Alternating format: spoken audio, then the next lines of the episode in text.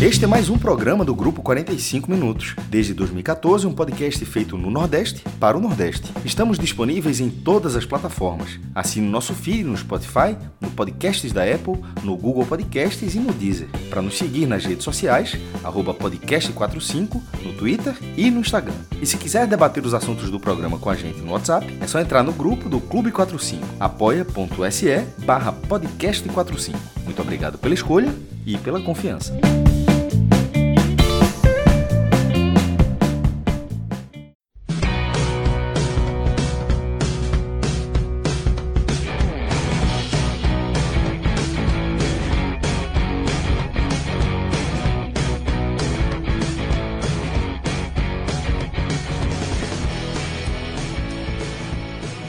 Terça-feira, 6 de fevereiro de 2024, sejam todos bem-vindos e bem-vindas a mais um podcast 45 minutos.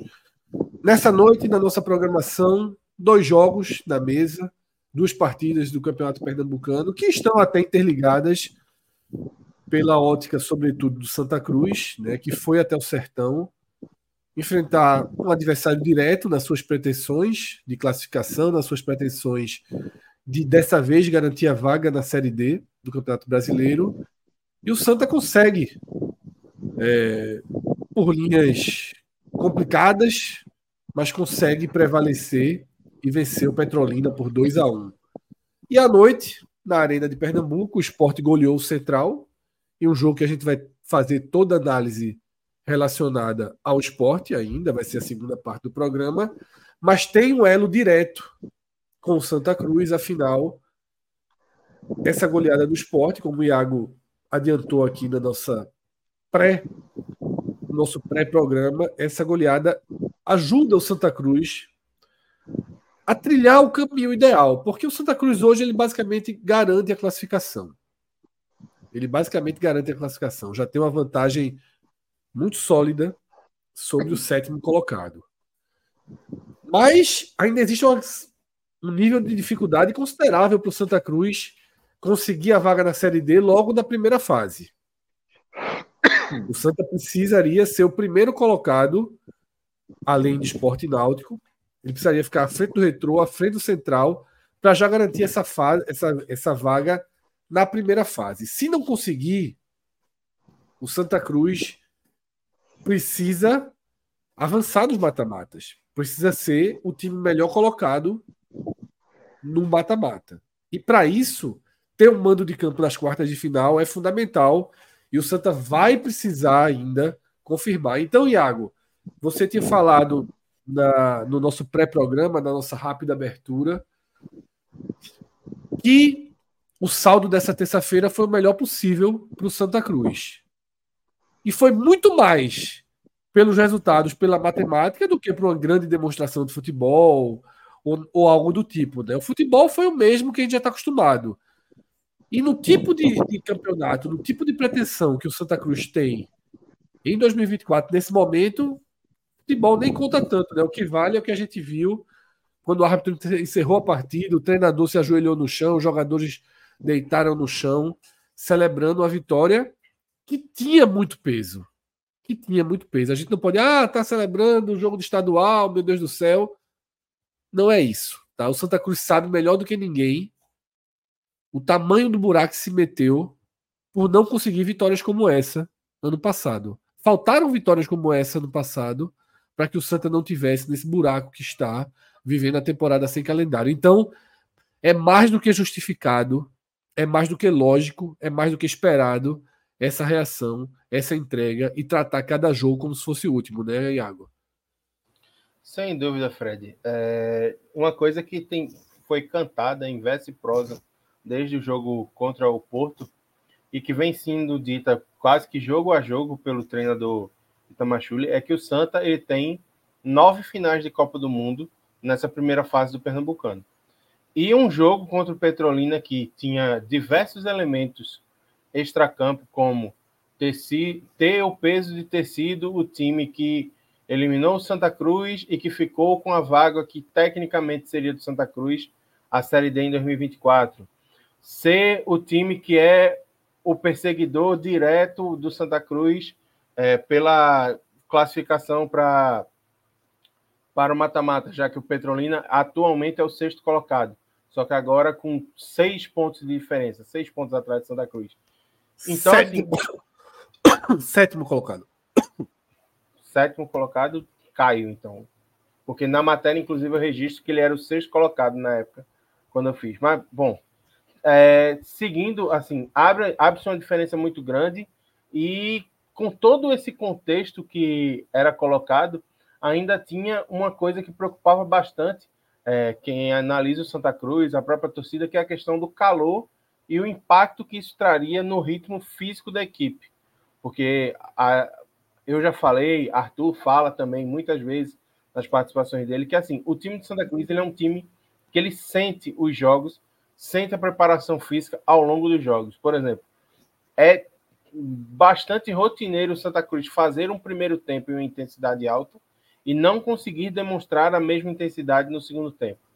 E hoje foi o que a gente viu é, muito claramente no Paulo Coelho.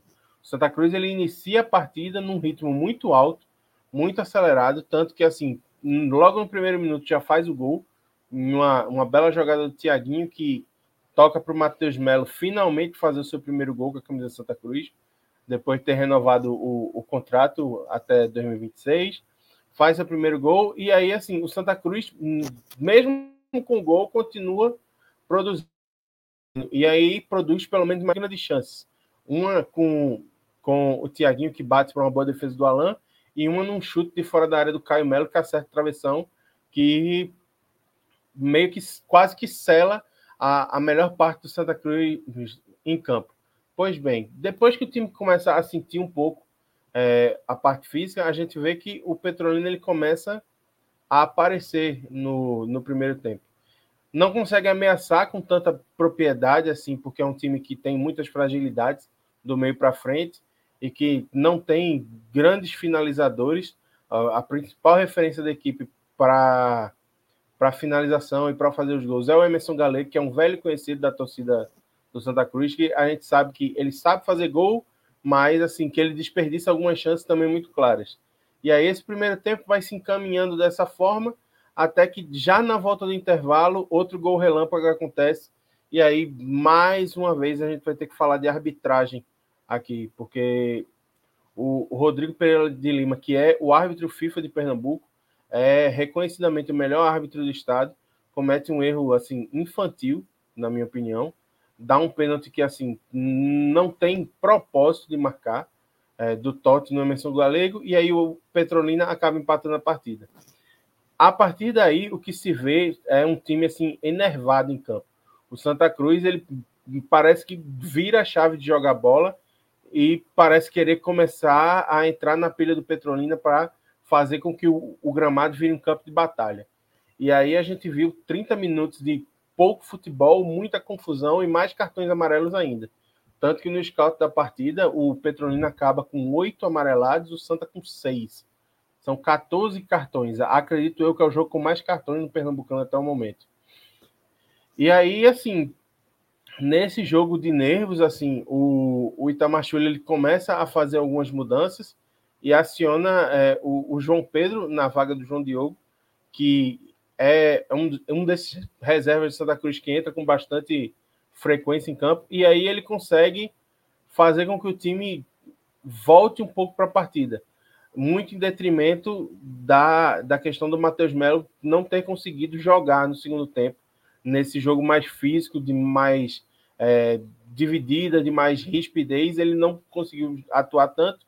E aí o João Pedro, com velocidade, acaba que faz uma jogada consegue um pênalti, porque assim, ele entra na área implorando para que o zagueiro do Central o derrube. E assim ele faz. E aí o Pedro Bortoluso bate pênalti, desempata o jogo, e aí o caminho se abre para Santa Cruz para a vitória. Assim.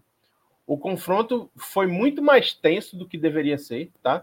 Durante o jogo, ditamente, porque o Santa ele abre o placar, ele joga melhor, só que ele não consegue confirmar o seu domínio, e ele e por circunstâncias extra-campo, né?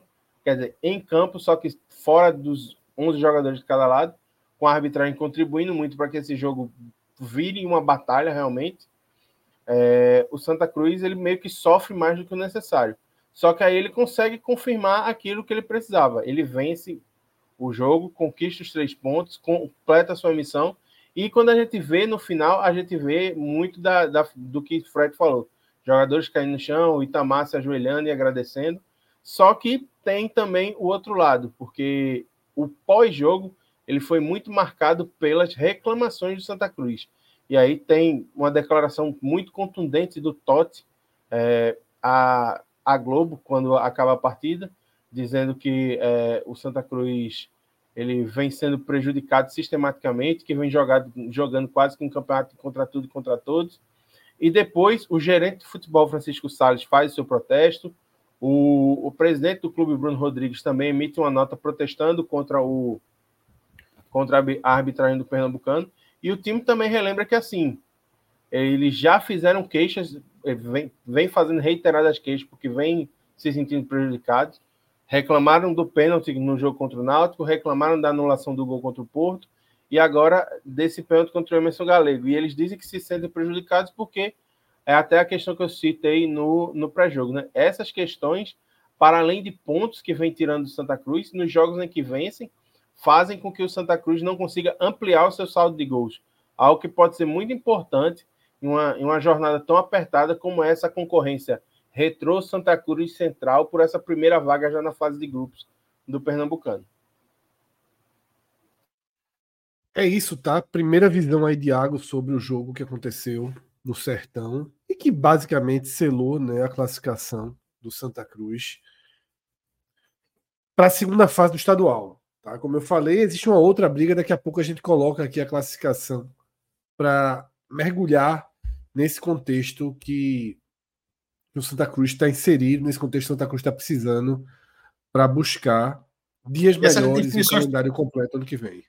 Essas definições estão começando a acontecer. É, o Santa Cruz quase nas quartas e o esporte já com pé e meio na semi. não se sabe se é líder ou não, o que faz a diferença ser primeiro ou segundo faz diferença nessa primeira fase, porque o líder já terá vaga na Copa do Brasil, é, independentemente da semifinal. O segundo tem uma grande chance, naturalmente, de ir para a Copa do Brasil, mas tem um risco. E ser líder tem essa vantagem de você ir para a Copa do Brasil direto, foi o que o Sport foi ano passado. E assim como o Santa está isso, ou seja, essas definições estão acontecendo agora, Fred. Eu diria, é, eu vou nem, nem entrar no assunto, vai ficar mais para frente, mas é que esse, essa, é, essa vitória do Santa Cruz, e amanhã tem, é, na quinta-feira, na, na quinta-feira tem Retrô e Maguari. Dependendo do resultado de Retrô, o Retrô é bem favorito contra o Maguari, eu acho que o GC já vai ficar fechado. E vai, vai restar só saber a ordem das peças. Não, fechado não, desculpa. Os cinco primeiros, mas tendo Petrolina para fechar a sexta vaga, né? Claro. Mas assim, dos, dos cinco para frente, ou seja, os que brigam mesmo pela Série D, que, é, que a gente meio que considera que, que são Central, Retrô e. e Central, Retrô e, e, e, o, e o Santa. Aí, nesse caso, o, o Petrolina praticamente fora e o Maguari, se não vencer o retrô, fica praticamente fora. Ou seja, a Série D tava, seria quase definida e ficaria ali uma briga bem aberta para a sexta vaga, que é basicamente um milagre, porque a diferença de pontos é tão grande assim pela classificação que esse sexto lugar não mudaria a classificação final e só pegaria a vaga na Série D basicamente se fosse campeão pernambucano. Mas, Cauê, antes da gente mergulhar nessa parte da classificação, queria uma segunda análise né, desse jogo do Santa muitas limitações, muitos problemas, mas missão cumprida, né? Com, com merecimento. Missão cumprida com merecimento, sobretudo porque o pênalti do Petrolina, de fato, foi uma jogada em que não houve nenhum contato para justificar é a marcação absurda. do árbitro. É absurda, é, é muito absurdo. E, e aí vale, como toda a reclamação do, foi feita pelo Santa Cruz, mas fazer mas é um combo de erros muito grosseiros no Campeonato Pernambucano. E que você não tem um VAR para consertar de alguma forma. É porque se tivesse VAR, ia, ia, ia ser talvez aquele para-para, né?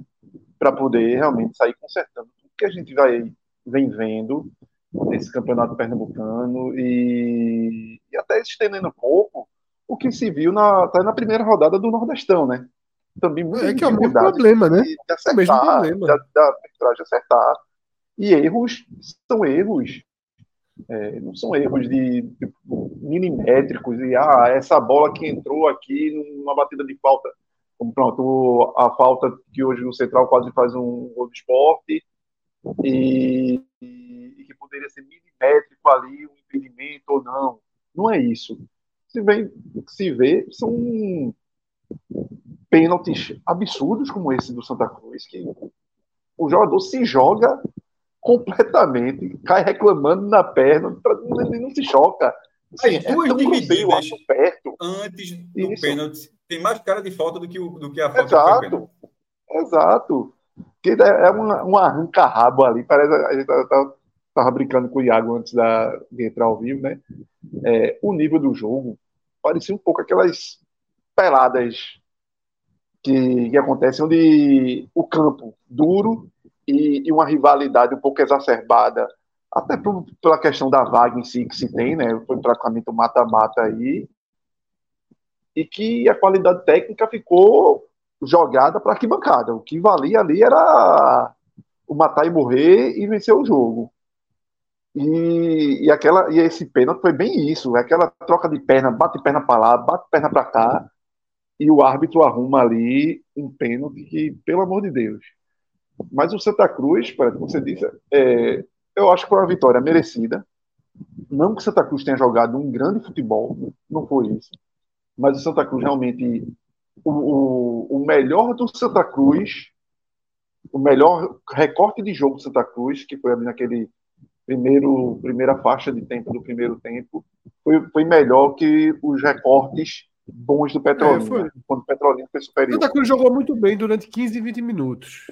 Poderia Isso. ter feito logo Isso. o segundo gol e encaminhado a vitória. Não fez, foi se complicando gradualmente, né? É, e o Petrolina conseguiu, de alguma forma, até pelo próprio recurso de Santa Cruz, pelo, pelo estar jogando em casa, entender melhor o, o gramado, conseguiu fazer aquela, aquela pressão natural, mas também sem criar grandes chances de, de jogo, grandes chances de realmente abrir um placar.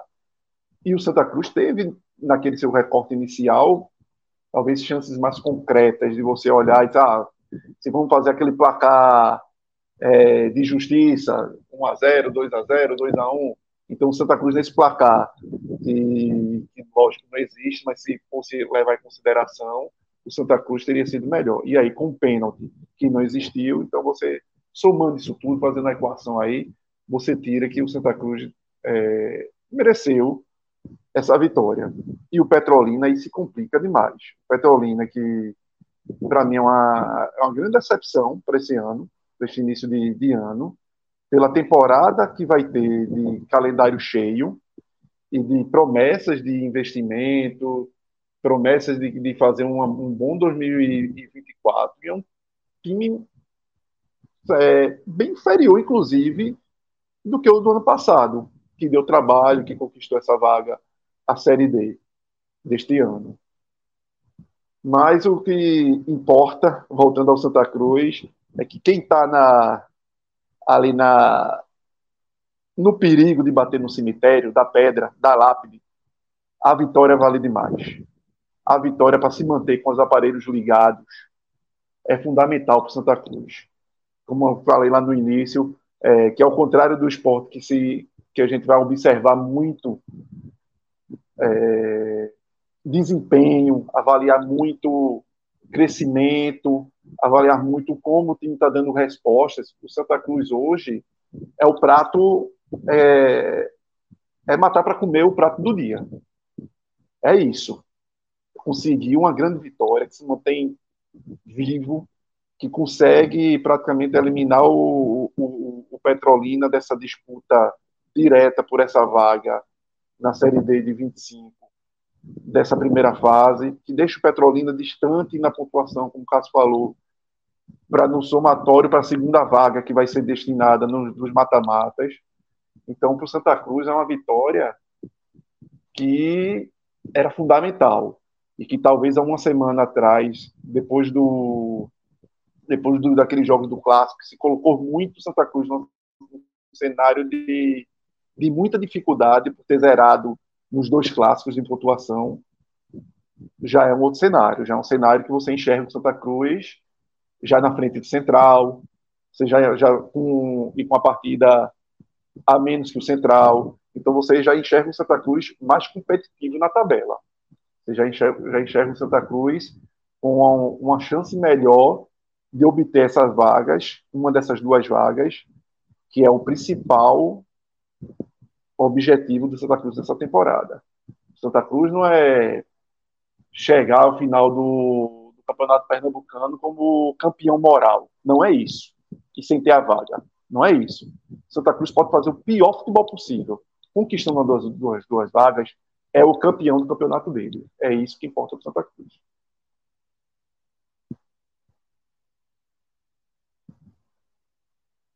É isso, perfeito, Cauê. Cássio, quer trazer tua visão sobre o que aconteceu dentro de campo lá em Petrolina? É, só, só, miserável, né? 34 graus o jogo, o, a temperatura lá no Paulo Coelho. É, eu, eu, escrevi sobre o jogo, Fred, tá, trazendo um pouco aqui. O jogo foi, acho que, de certa forma, o que todo mundo esperava. Um jogo equilibrado, decidido, decidido em detalhes, é, jogo muito bem disputado.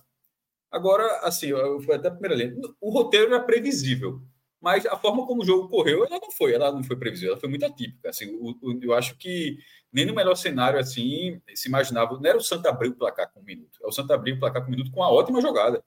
O gol foi, o gol, o gol foi muito bonito da, do, do, lançamento de, de Tiaguinho pegando a bola, chamando a marcação, dando de calcanhar, é, Matheus entrando, finalizando, deslocando o goleiro. Foi um gol muito bonito do Santa Cruz. E aí outra coisa que foi muito atípica, porque Itamar deu chance para Luiz Felipe, né? Luiz Felipe que tinha falhado lá no clássico das multidões, né? o Santa estava segurando empate, ele falha na reta final, o Santa, o Santa perde o, o, clássico na arena.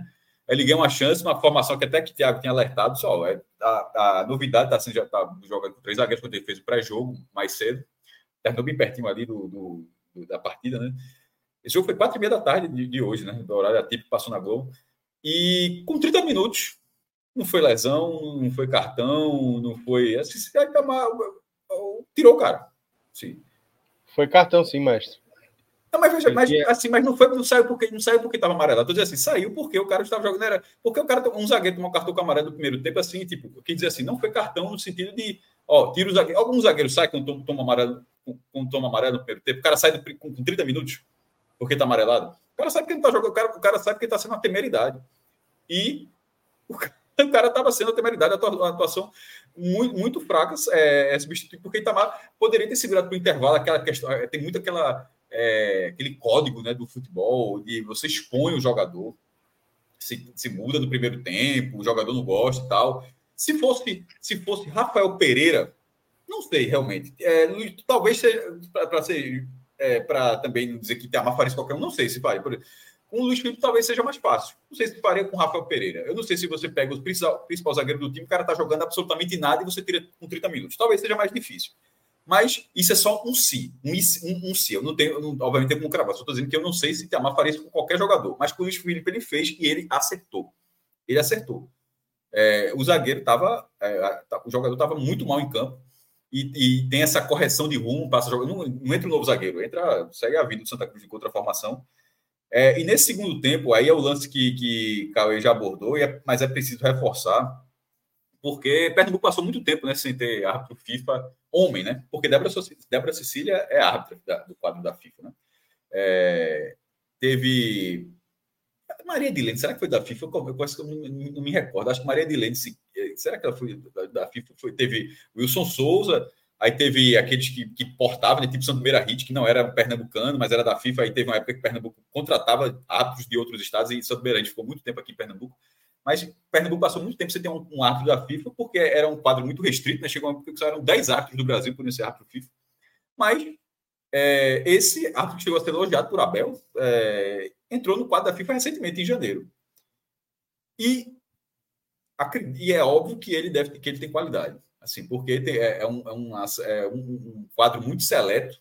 A FIFA faz besteira, naturalmente, mas é um quadro seleto, o nível de exigência é diferente. Não por acaso recebe mais por isso também, porque os árbitros eles têm uma, eles têm uma planilha de, de pagamento. Se o cara é árbitro estadual do quadro local, recebe X. Se o cara é árbitro nacional nível 1, 2X árbitro nacional nível 2, 2, 2x, sei lá, árbitro FIFA é outro valor. Então, toda vez que lembra que tinha os clássicos, ah, vai, é, o clube de tal solicitou árbitro FIFA. A arbitragem vai ser mais cara. um, um trio de árbitros é, com quadro da, da CEAF, que é a Comissão Estadual de Árbitros de Pernambuco, a CEAF-PE. E até o é um rolo, né, preço... né, Cássio? Quem ia pagar, quem pedia, tinha é, que pagar. Quem ia pagar. Essa história. E por muitas vezes, quando a federação diz que vai pagar, então o clube, não, então bota o teu quadro é. mesmo. É. Assim, é. o cara da boa ré. Aí, mas enfim, o quadro da FIFA era muito mais caro. Então, ele se preparou para chegar, ou seja, ele, ele progrediu na carreira dele tem, e está recebendo mais por isso. É um, é um árbitro que, que, durante muito tempo, os árbitros pernambucanos estavam fora da Série A e ele participa. Mas é o velho dito isso. Dito isso, a impressão é que ele era do quadro da Federação Pernambucana em seu pior momento possível que você possa, possa puxar pela lembrança. Da, sabe daquele o, aquele momento porra, que, que, onde, onde o, o, quadro da CEAF era pauta quase toda semana. Está sendo até menos, está se reclamando muito, muito da arbitragem, mas não tanto como era a comissão da arbitragem.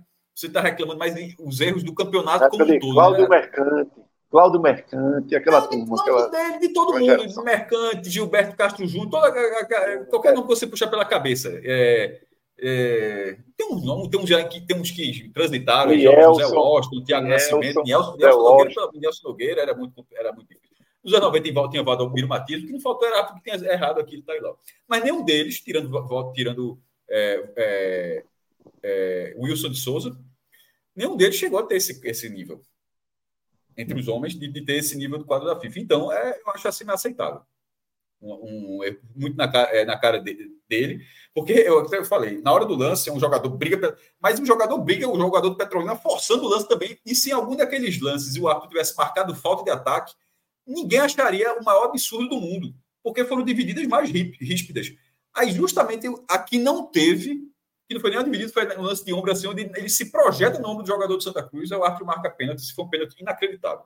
Mas aí tem essa falha do árbitro, mas ao mesmo tempo Assim, a olho nu já deveria ter visto que tinha sido falta, mas ele sendo árbitro FIFA, basicamente todos os jogos, todos os outros jogos que esse cara vai apitar tirando pernambucano, ele terá um monitor para checar isso depois. Porque ele é um árbitro FIFA que, se tivesse na Série A, ele seria chamado para o VAR e certamente ele teria corrigido isso. Então, muito mais do que a falha de Rodrigo Pereira, o, o árbitro FIFA de Pernambuco, que errou de forma grotesca, é, é preciso destacar que o erro é desse campeonato, assim como a gente ia falar da Copa do Nordeste, é do Pernambucano também. Porque a, a Copa do Nordeste, na sua escala, ela tem muito mais dinheiro para ter o VAR, nem que seja um, um, VAR mais simples. O VAR pode custar 25 mil, mais simples pode custar 8. Mas no Pernambucano, e sobretudo esse Pernambucano que está. Todos os jogos com transmissão, tem, tem essas câmeras, ou seja, todos os jogos passam na, passam na, na, ou na FPF ou no Gol, ou na Globo.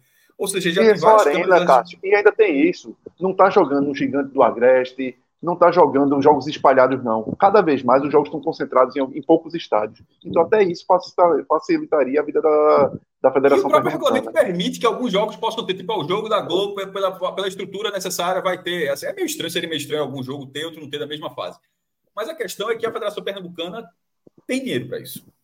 Tanto é que ela é credora dos clubes, ela, a Federação Pernambucana tem 15 milhões de reais como credor em todos os clubes. É por isso que tem toda essa relação e tal, tão próxima dos clubes assim, de quando tem um. É, quando se exalta um pouco, os clubes não, não batem. Até é, Bruno Rodrigues até fez uma nota batendo força, mas daqui a pouco vão ver o desdobramento. Se Evandro bate de novo, aí fica o dito pelo não dito, como foi na, na relação da nota do esporte. Os dois bateram e, e seguiu a vida. Ninguém vai, ninguém dá dois passos, não, dá um e, pronto. Então, nessa situação, a Federação Pernambucana teria recursos. É, eu acho que o Pernambucano, não só o mata-mata tem, mas essa fase já deveria ter. É, é um, é um campeonato curto, pô. Hoje é um campeonato curto.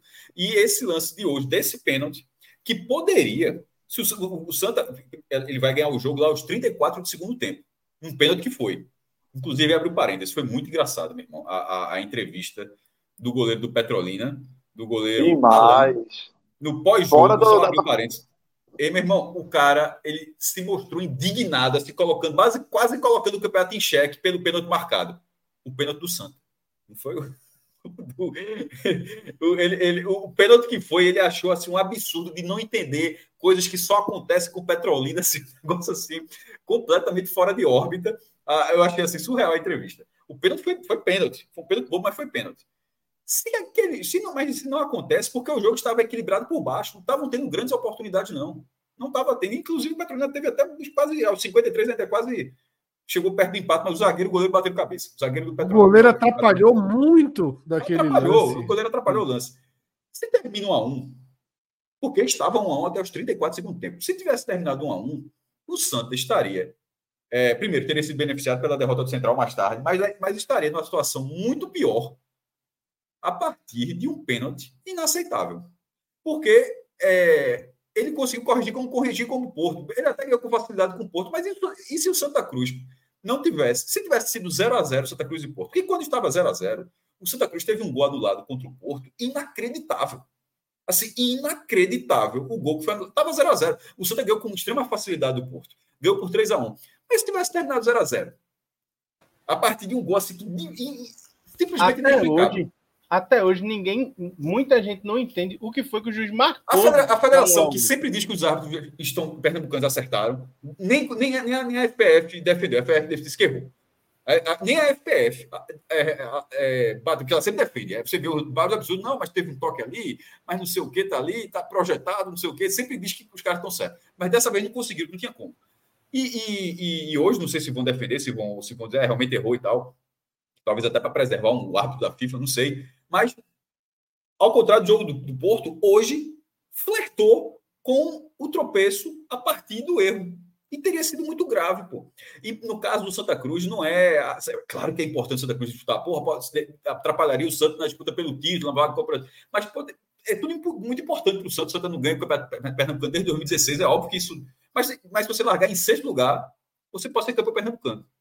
A questão é que se você largar em sexto lugar, dificilmente você vai para a Série D. Essa é a questão. E o Santa Cruz, nesse momento, é mais importante para a Série D. Então, disputar o título pernambucano, o Santa não esse empate pra, provavelmente não tiraria o Santa dessa, dessa corrida. Porque se ele passar em sexto, tanto é que o Petrolina hoje é o sexto e continua na briga pelo título. Mas para a Série D, teria deixado muito arriscado. Ou seja, poderia colocar em risco mais um ano de calendário do Santa. Ele, desse ano, por incompetência total do Santa Cruz, mas de 2025 a partir de um erro que não cabe mais no futebol que não cabe. No futebol sem VAR. E todos os comentários de torcedores, são, inclusive de torcedores rivais. Porque eu, eu quando eu escrevi isso, tem torcedores do Santo, do, do, Santo, do Náutico do Esporte, e falando assim, meu irmão, pode até achar, alguns acham até engraçado, mas a maioria são mesmo. Não dá, não, velho. Isso aí é, é campeonato amador, pô. Campeonato sem VAR é campeonato amador hoje em dia. É muito difícil de, de aceitar um erro, um erro desse tamanho numa era de VAR. É isso, tá? Pedrão, é, compartilhei aí na tela a gente ir para as análises individuais do Santa Cruz, tá? A gente tem aí a escalação e as substituições do Santa Cruz nesse jogo contra o Petrolina para escolhermos os melhores e os piores em campo, Iago. Matheus Melo, de novo, vai ficar com essa com essa honraria de ser o melhor em campo. Cabral hoje eu estava assistindo, né? A, do a jogo anterior para ele, ele, ele, renovou o contrato, viu? Só para dizer assim, do aquele Matheus Melo. Ma marcou o gol depois do contrato renovado. Isso, exatamente. Não cai de prova só depois do contrato. Tem gente que senta no contrato, né? dorme no contrato. O cara renovou até 2026 e continuou no mesmo nível.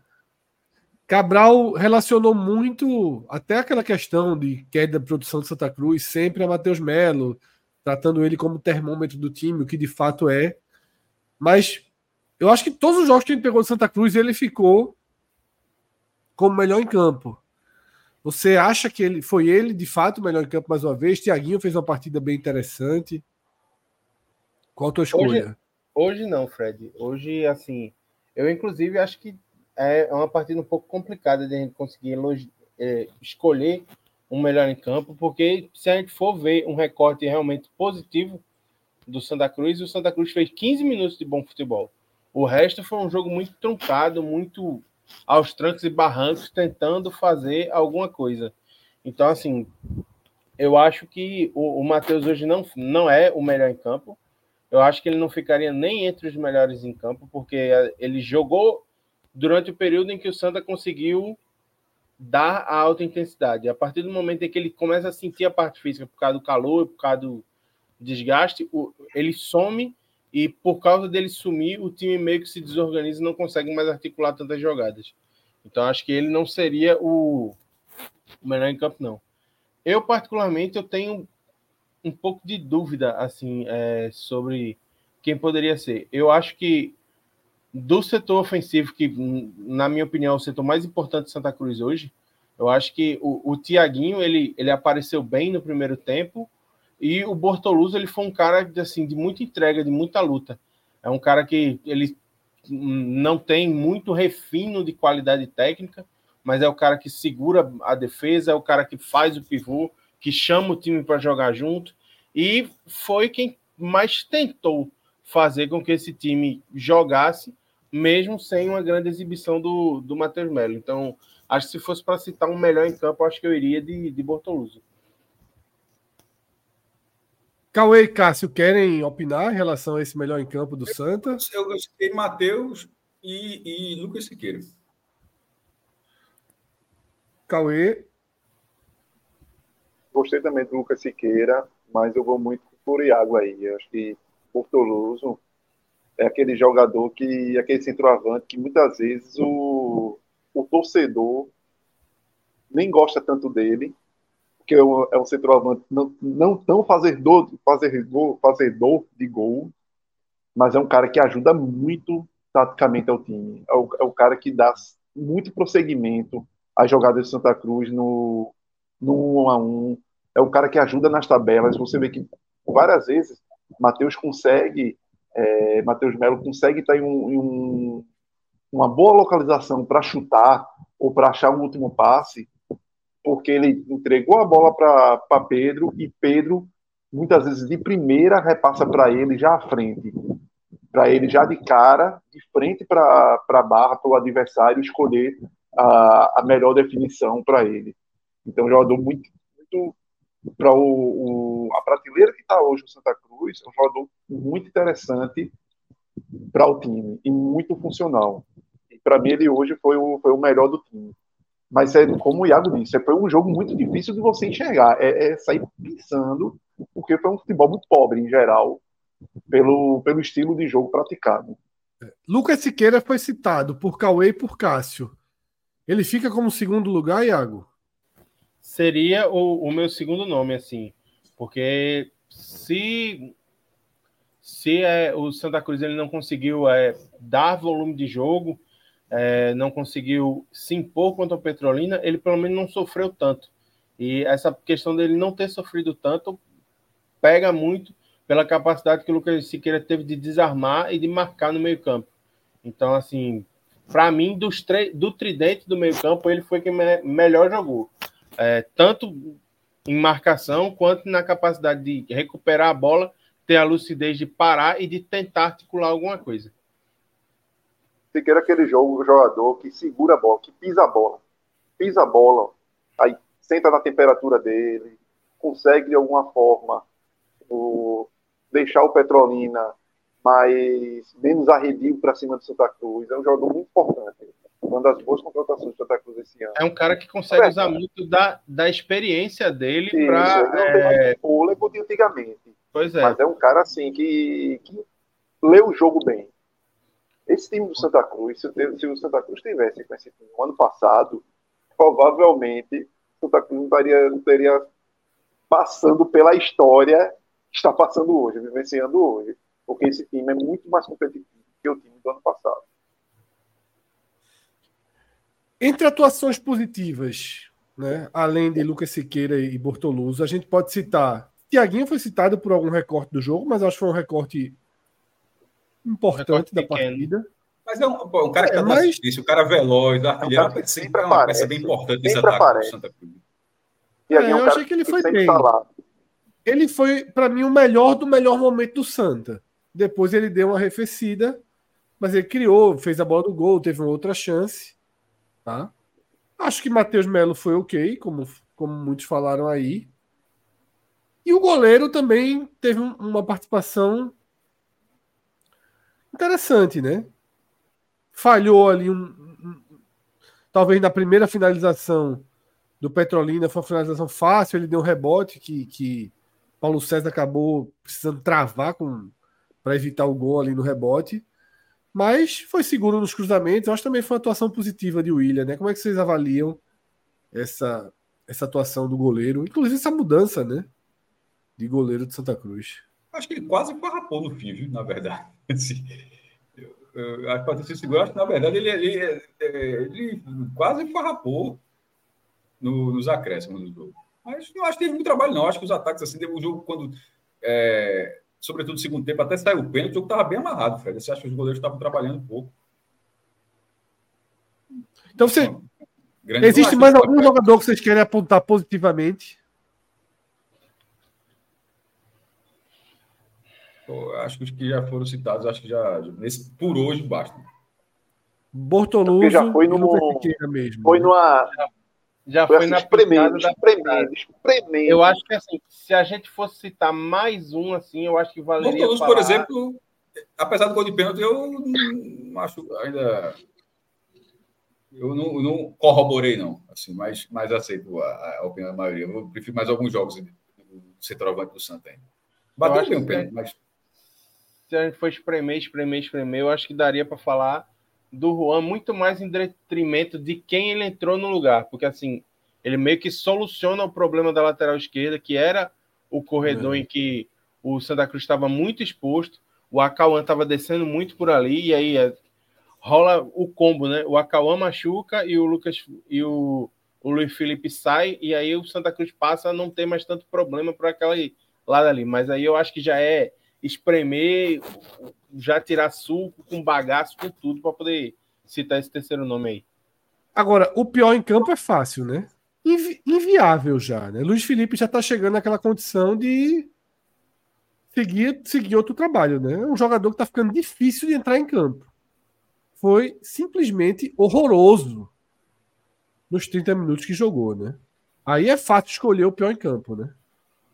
Tem, tem o, a questão dele ter eh, jogado no sacrifício, né? Porque foi para uma, uma posição que não é a dele, jogou do lateral esquerdo e pegou um atacante de muita velocidade. Então, assim, eh, o Acauã ele passava pelo Luiz Felipe com muita facilidade por conta de vencer na corrida e pronto.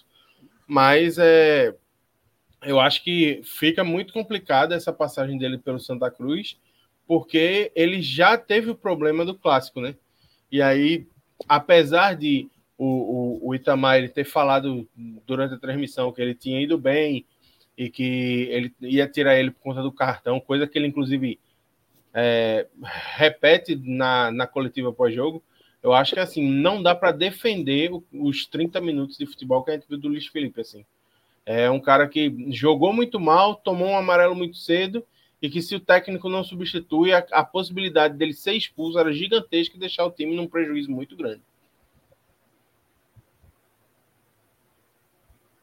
Para além de Luiz Felipe, alguém mais merece a marcação aí de atuação negativa? Eu acho que não, porque é, para não parecer que é, está no mesmo nível de cobrança. A, a, a, esse jogador está destoando demais. Assim, o, Santa Cruz tem toda a sua limitação e tudo, mas. Porra, se, se, ele não foi muito. Se ele, caso ele não tenha sido muito infeliz, não tenha sido muito infeliz nesses dois jogos, o Clássico das Multidões e nesse jogo de hoje, ele é, é, é um jogador muito limitado para esse time do Santa. Agora é um cara que estava aqui no Central até outro dia, né? Já sabia o nível e, técnico dele. O cara tá com... Rapaz, eu, vou, eu posso dizer assim, eu acompanho o Central há algum tempo. Eu, faz muito tempo que eu, que eu não vejo uma, uma, defesa boa no Central. Assim, então, se tivesse, eu, é. eu, acho que eu puxaria pela, pela memória. Não tem nenhuma defesa, alguma grande defesa, sistema defensivo do Central dos últimos anos, não. Pra... O atual, pelo amor de Deus, o atual leva. Para que chamasse atenção, né? É, Para que tivesse chamado a atenção. Então vamos chegar no ponto importante aqui do programa, que é a classificação, tá? Até porque essa questão da Série D é uma questão que a gente precisa estar sempre explicando. Muitas vezes a gente acha que já está claro, que já falou demais, mas é só ver aqui no chat. No chat está muito claro que a galera ainda não entendeu, uma parte ainda As pessoas entendeu. com muita dúvida, tá? Vamos lá. Primeiro ponto. Ainda é uma classificação muito irregular, porque existe uma diferença, né? O Retro tem cinco jogos, o Santa tem seis jogos, né? Enquanto o Esporte Central, Petrolina já tem sete partidas. Tem ainda uma diferença no número de jogos. Mas já dá para ficar para perceber que do central para cima tá basicamente definido quem avança para as quartas de final. Eu vou explicar primeiro como é a regra do campeonato. Tá? Depois eu explico a questão da Série D. A regra do campeonato é a seguinte: seis clubes se classificam e seguem em frente. O primeiro e o segundo, eles pulam as quartas de final e já vão ser mandantes na semifinal. Tá? Os outros quatro vão disputar as quartas de final em jogo único, né, Cássio? Quartas e semifinal em, em partidas únicas. Então, as quartas de final em jogo único. O terceiro enfrenta o sexto, o quarto enfrenta o quinto. Obviamente, o terceiro e o quarto com os mandos de campo. Se o campeonato terminasse hoje, os jogos seriam Retrô e Maguari e Santa Cruz e Central. Com mando de campo Retrô e mando de campo do Santa Cruz. Então, é dessa forma que se desenha a reta final do Pernambucano. Seis se classificam, o primeiro e o segundo pulam para a semifinal, tá? E os outros quatro disputam as quartas de final em jogo único. Ponto. Essa é a regra do campeonato. Cássio, explica agora, por favor, a regra da disputa pelas duas vagas para a Série D de 2025. Isso. A Série D de 2024, Pernambuco terá como representantes Retrô e Petrolina. São duas vagas foi, de... Petrolina. foi definido isso em 2023. O que está sendo jogado agora é para representar Pernambuco na Série D de 2025. Tá? Cássio, explica de como são conseguidas essas duas vagas. É, o primeiro passo para entender, eu acho que é você ignorar esporte náutico na tabela. Você precisa ignorar por completo a, classificação de esporte náutico. Eles não contam porque eles não estão, eles estão em divisões acima. Da série C para cima, se esse time está na série C, Ou A, e o Náutico nasceu e o esporte é na B, esses times não brigam pela vaga da série D.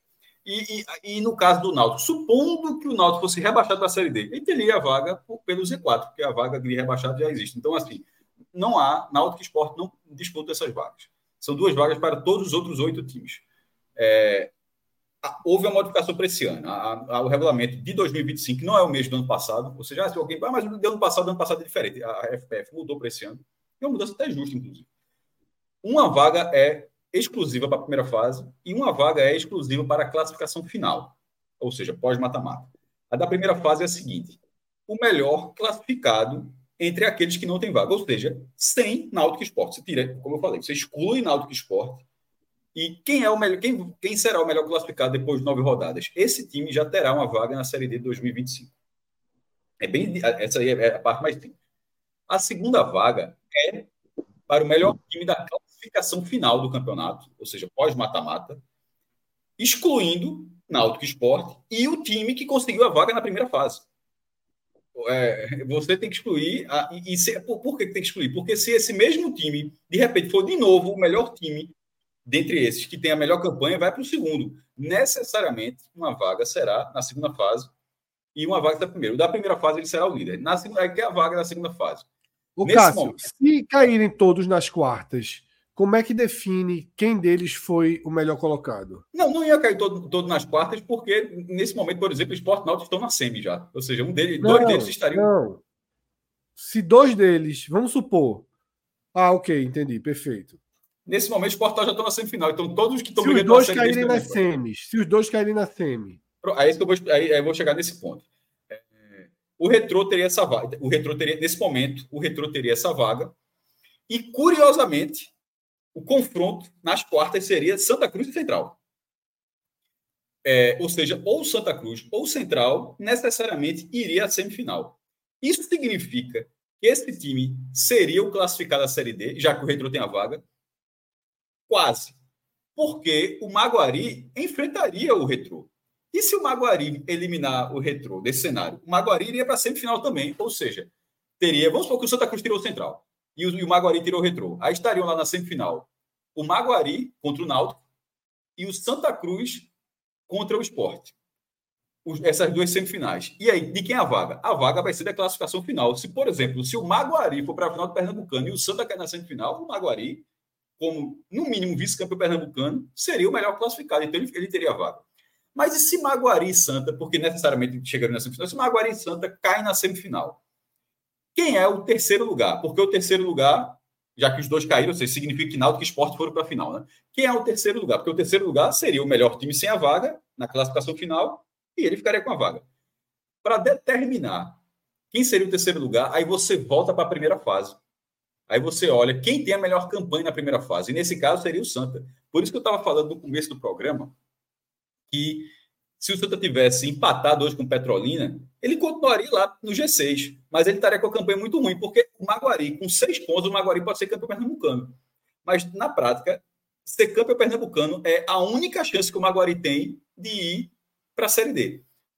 Porque se ele for para a semifinal e do outro lado, Central e Santa Cruz forem para a semifinal e os dois forem eliminados, necessariamente o Maguari será quarto lugar, porque a campanha dele está é pior, tanto em relação ao Central quanto pior em relação ao Santos. Ou seja, a única chance seria o Maguari ser finalista com desse caído ou ser campeão se o outro time desse também for para a final. Então, a classificação da primeira fase, ela não soma com o mata-mata. Ao contrário da Copa do Nordeste. Na Copa do Nordeste, é, é importante dizer isso, que a Copa do Nordeste, o mata-mata das quartas vale a campanha da, da primeira fase.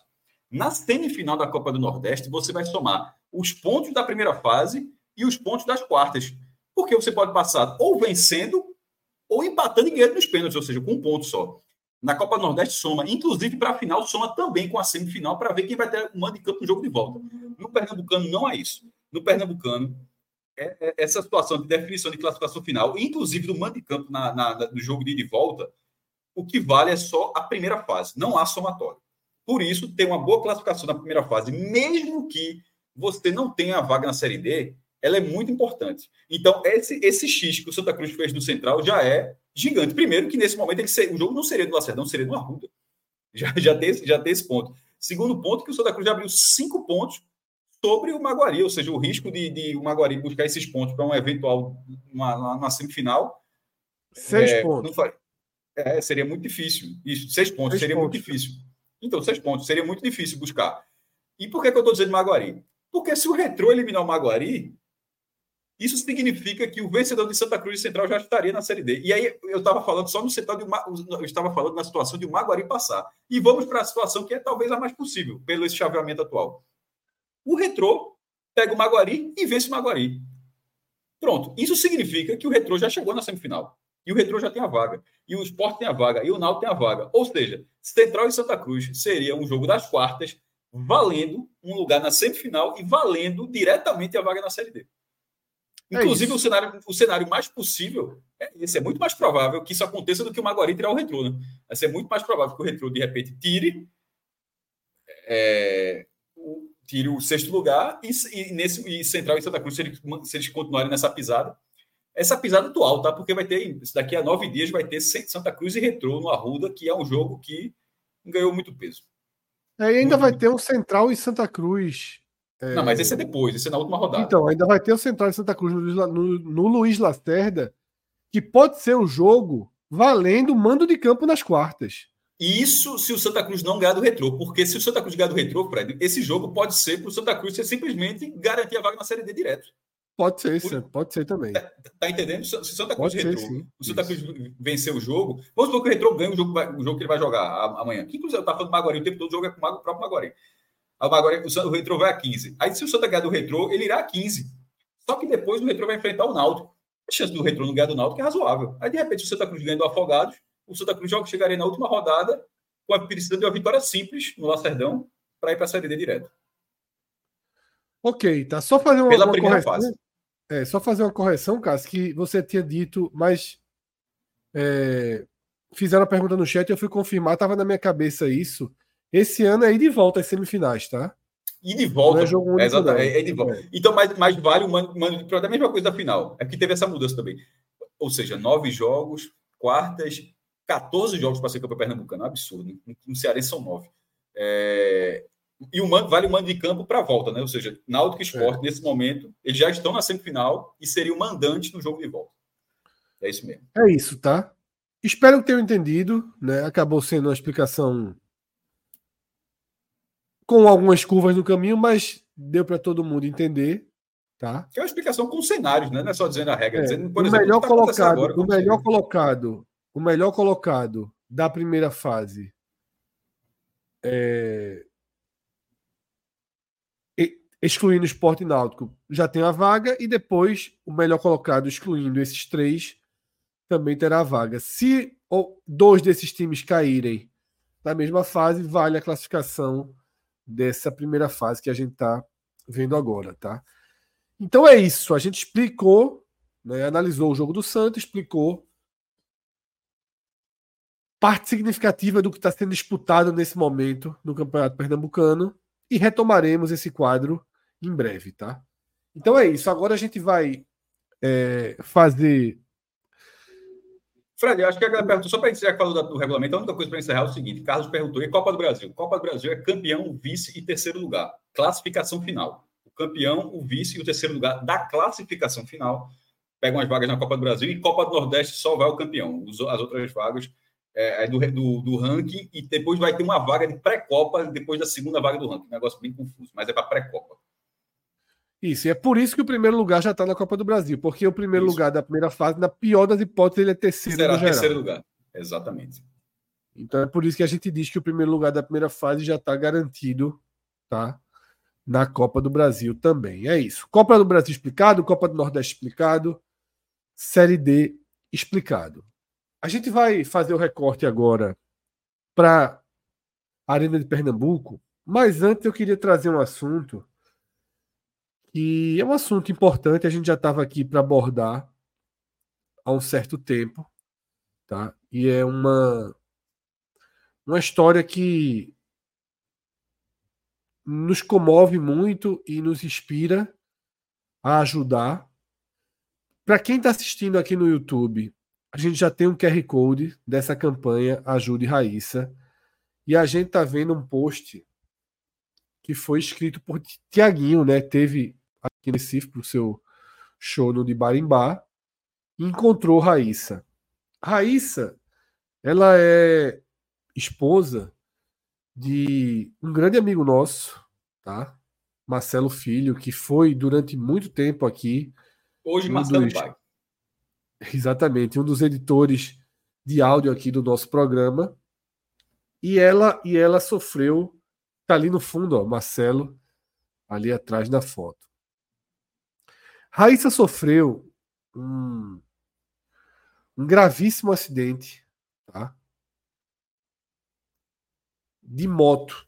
Né? Ela tava, tinha pego uma moto, um Uber de moto, motor Uber, e esse motor Uber, esse motor Uber, o carro ele um carro perdeu o rumo, atingiu e ela sofreu, né, esse acidente com sequelas graves, bem graves, tá? E há uma relação muito próxima dela com o Tiaguinho, por isso que a gente escolheu essas imagens. E eu vou até ler o texto que Tiaguinho escreveu, tá? Aí, Pedro, eu preciso você vai me ajudando quando a gente for descendo para você descer o texto também. Venho ao Recife há 21 anos, desde 2003, e sempre tenho uma recepção muito calorosa. Meus fãs me esperam no aeroporto, no hotel, recebo no camarim e conversamos durante os shows. E nesse caminho da vida, eu faço amigos, criamos uma conexão muito forte. Essas duas irmãs viraram amigas assim. Toda vez que nos encontramos, temos uma frase nossa: Eu lhe amo. E ontem foi um dia muito especial para nossa amizade. Depois de muita oração e torcida, Raíssa se recuperou e veio curtir o nosso show. E assim, tornar meu show no Recife completo. Não imagino minha carreira aqui no Recife sem essas duas e sem vários outros amigos que tenho pelo país afora. Aproveito essa oportunidade para agradecer o carinho de cada um de vocês e ressaltar a importância de vocês na minha vida e nos meus shows. Eu sinto vocês. Raíssa e Rayane. Rayane é a irmã de Raíssa que foi quem fez um texto também explicando a situação que a irmã estava passando e, e, ajudando nessa mobilização. Em meu nome e em nome de toda a equipe do Poder, que bom ter vocês em nossa vida. Eu lhe amo. O show de ontem foi dedicado especialmente a você, Raíssa. Que alegria te ver feliz. Fã-clubes de todo o país, juntos somos mais fortes. Hashtag ninguém precisa entender. Tá. Essa postagem de Tiaguinho, ela mostra um passo, a um passo dado por Raíssa na sua recuperação. Mas ela precisa de outros passos. Tá? É uma recuperação muito difícil. A situação chegou a ser considerada ainda mais preocupante, mas ela tem respondido muito bem. E esse tratamento, naturalmente, precisa de investimento, precisa de ajuda. E há uma mobilização grande em torno né, dessa recuperação para que ela, ela já consegue voltar a reconhecer as pessoas, a conversar, a se identificar plenamente, mas precisa de mais desenvolvimento neurológico, precisa trabalhar para recuperar o movimento, tentar voltar a andar, precisa de correções em toda a parte dental e a ajuda é muito necessária, tá? A gente tá com hashtag aí para essa vaquinha. E também tem o link que Pedro vai jogar aí no nosso chat. bit.ly barra ajude Raíssa. Então, quem puder ajudar. Link com Y. bit, bit.ly, bit.ly, bit.ly barra ajude Raíssa, R-A-Y-S-S-A. O Raíssa, da forma como Raíssa e Marcelo tiveram. É, Raíssa e Marcelo tiveram um filhinho há pouquíssimo tempo. Tá? Tiveram um filhinho há pouquíssimo tempo. E é bem importante essa ajuda, tá? A gente já está com bastante força, buscando cada vez mais pessoas para quem puder ajudar. Então a gente vai seguir aqui no programa hoje com o QR Code de Raíssa na tela, tá? Até o final do programa a gente segue com o QR Code de Raíssa na tela, né? E torcendo, passando muita energia positiva para a recuperação, desejando toda a força a Raíssa, a Rayane, a toda a família, Marcelo e ao filhinho deles, que eu acho que completou três anos nesses, nesses, nesses últimos dias aí. Tá? Dias melhores virão, as coisas vão dar certo, tá? Tudo que for preciso vai ser conseguido e Vamos acreditar que toda energia positiva vai nos levar a possibilitar essa recuperação plena de Raíssa, plena mesmo. Vamos torcer para que ela volte para sua vida inteiramente normal, como ela tinha antes do acidente, tá? É isso. O QR Code fica na tela, o link pode ser colocado no chat e outros programas, se for preciso, a gente volta a trazer, tá? E parabenizar também Tiaguinho pela postura, né? né? Pelo carinho, pela forma bem próxima com que trata seus fãs. Imagino que tenha sido um cara que tenha ajudado bastante também nessa retomada, nessa recuperação de Raíssa. Então agora a gente segue, tá? Para análise do jogo do esporte, time de Marcelo Filho, tá? Esporte que teve um início de segundo tempo arrasador. Em 20 minutos, marcou quatro gols. E que teve em Alan Ruiz o seu maior destaque. Um personagem que sai de uma situação delicada, né, com rumores, inclusive, de que ele estaria sendo. É, teria tido algum descontentamento e por isso ficou no Recife fazendo trabalhos físicos. Mas Mariano Sosso segue muito bem, diga-se de passagem, sua linha de rodagem do elenco. Trabalha com vários jogadores, dá chance a todo mundo, dá a primeira, dá a segunda, dá a terceira chance. E Alan Ruiz, nessa partida, aproveitou bem. Entrou e abriu os caminhos para uma vitória, para uma goleada, depois do primeiro tempo, em que o esporte tinha tido um começo absolutamente intenso e depois foi cedendo espaço, perdendo terreno e deixando o central até criar algumas chances. Cauê, feita essa abertura, a gente pode dizer que com oito partidas o esporte Mariano Sosso prevalece, estabiliza. Né? As dúvidas, o excesso de pressão, os questionamentos sobre o treinador argentino vão ficando para trás. A forma de trabalho dele vem agradando os jogadores e a torcida, atendendo a demanda antiga, indo no caminho oposto do que Anderson fez no início de 2023. Não se apega a 10, 11, 12 jogadores. O elenco roda, são 26, 27, 28 jogadores sendo, sendo utilizados. Resgata Paulinho, dá chance a Pablo Diego, uma, duas, três.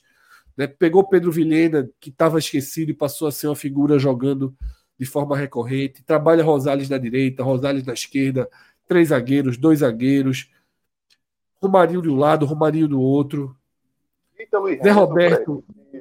Zé, Renzo, que Zé Roberto junto com o Gustavo, sozinho. O Renzo voltando. Né? Então, Cauê, a forma de trabalho de Sosso agrada, os resultados começam a vir com mais facilidade. O time tem um padrão começando a aparecer. Acho que a gente está no lugar certo, né, Cauê? Era um caminho, Fred, que possivelmente é, seria esse a ser vivenciado. Não seria uma coisa fácil de dele chegar aqui e no, no estalo de mágica já colocar o time da maneira como ele queria. Por vários pontos, que a gente já falou aqui, bateu nessa tecla várias vezes, que ao contrário de Anderson, ele não pegou uma, uma base quase que completa de time titular, que ele, ao contrário de Anderson, resolveu, como você já explanou aí, rodar bastante o elenco, dar oportunidade a vários jogadores, até porque isso vai ajudar demais a não só encontrar soluções de peças para durante o restante da temporada, como também não estourar jogadores mais à frente, não estourar o elenco fisicamente mais à frente. E o estilo de jogo que ele tenta implementar e muitas vezes de modificar bastante o esquema tático durante a partida, não é algo de, de uma assimilação tão imediata. Então, muito possivelmente, a gente veria uma, uma dificuldade natural de encaixes nesse início de, desse quebra-cabeça do esporte e tentar encontrar peças de mais de 10 jogadores que chegaram aí com reforços e tentar encontrar para identificar uma cara. Eu acho que uma cara a gente já está nesse quebra-cabeça, já está começando a enxergar. Ainda não é um quebra-cabeça montado. Você visualize ele completo, que você visualize ele e, e aponte totalmente que figura será. Mas você identifica os caminhos que Souza vem tentando colocar. E já identifica algumas peças que já individualmente correspondem.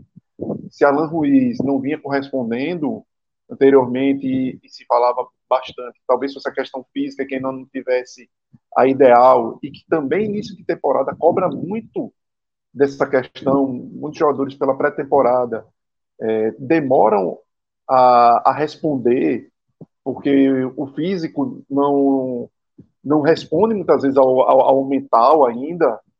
Você pensa, mas o corpo não, não te obedece ainda, porque você ainda está naquela carga de treino físico, de, de, de preparação para o ano. Você vê o Romarinho ainda, lógico, não consegue então a, a intensidade do estilo de futebol dele em 90 minutos, 60 minutos, mas você vê em recortes de jogo o quanto ele pode ser importante para a temporada. Você vê Pedro Lima, que é o que a gente disse, que possivelmente 90% dos treinadores brasileiros chegasse aqui do esporte, não teriam utilizado Pedro Lima. Sobretudo naquele jogo contra o Bahia de frente ali. Ali foi é, exatamente. muita ali, coragem. Veja, demais demais.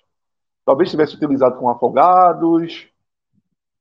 E que eu acredito que 90% não usariam, porque na escala, Pedro, teoricamente, seria o terceiro da fila. Tem Rosales, teria Lucas Ramon e Pedro seria o terceiro. Os outros dois estavam aí para jogar. E ainda mas, considerando o Fabinho jogando por ali. Né? Por ali jogando né? por ali, mas e o próprio Fabrício Domingues também joga de lateral direito, se precisar. Então, mas dentro da dinâmica de trabalho de Sosso, ele abre isso daí. Ele abre a, a oportunizar a todos. E lógico que isso daí deve ter sido uma conversa também com a própria diretoria na hora de dar esse match de, de, de vinda, de que precisaria ter essa simbiose de, de aproveitar, de pelo menos olhar e enxergar esses jogadores vindo da base para serem aproveitados ou não. Mas pelo menos dá essa esse se liga de que era necessário ele observar. Então você já vê Gustavo Coutinho dando respostas, Pedro Vilhena que deu um, foi bem em um jogo anterior lá atrás do Pernambucano, contra o Bahia já não foi tão bem, hoje. Mas você começa a enxergar, como eu disse, essas peças já dentro de um quebra-cabeça. E aí você começa a montar um time com essas peças que, pô, você já tem Kaique lá atrás no gol, cara que já consolidou, você já vê Pedro Lima na direita, na esquerda você vê Filipinho, mas com todas as dificuldades defensivas, uh, o miolo de zaga ainda com dificuldade, mas você sabe que as peças devem ficar ali entre Thierry e Castan. Alan Ruiz é o 10, mas já, você já tem o Lucas Lima que chega aí também com, com toda a bagagem que traz de carreira e o histórico que teve na sua passagem pelo esporte. Você já vê o ataque ali, Romarinho, Gustavo e o próprio uruguaio. Talvez o Kaique ainda esteja devendo muito. Talvez seja o, o nome que se esperava dar um retorno daqueles que você projeta, que você imagina que daria mais e que está muito abaixo. Talvez seja essa peça que ainda não, não esteja se alinhando e o, bem. E o Titi Ortiz deve chegar já passando na frente dessa fila, né? Justamente por Arthur Kaique não está entregando tanto. E é um jogador que, pelo que eu vi jogar em alguns clubes, na época do Del Valle, é um cara que vai ajudar demais. demais. Apesar que ele não jogaria tanto naquela posição ali de Arthur Kaique pela direita. Mas, Mas aí, vê, exemplo, Romarinho foi para lá hoje, direita. né? Romarinho é, foi para a direita hoje, né? E, e, a gente só enxergava muito o Romarinho pela esquerda, né? Mas você vê Isso.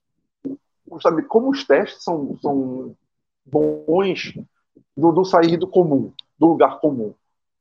Porque o, futebol de Romarinho cabe demais jogando pela direita, porque ele é o cara que. Você pela direita, Romarinho pela direita, pelo estilo dele, é mais fácil dele esconder a bola.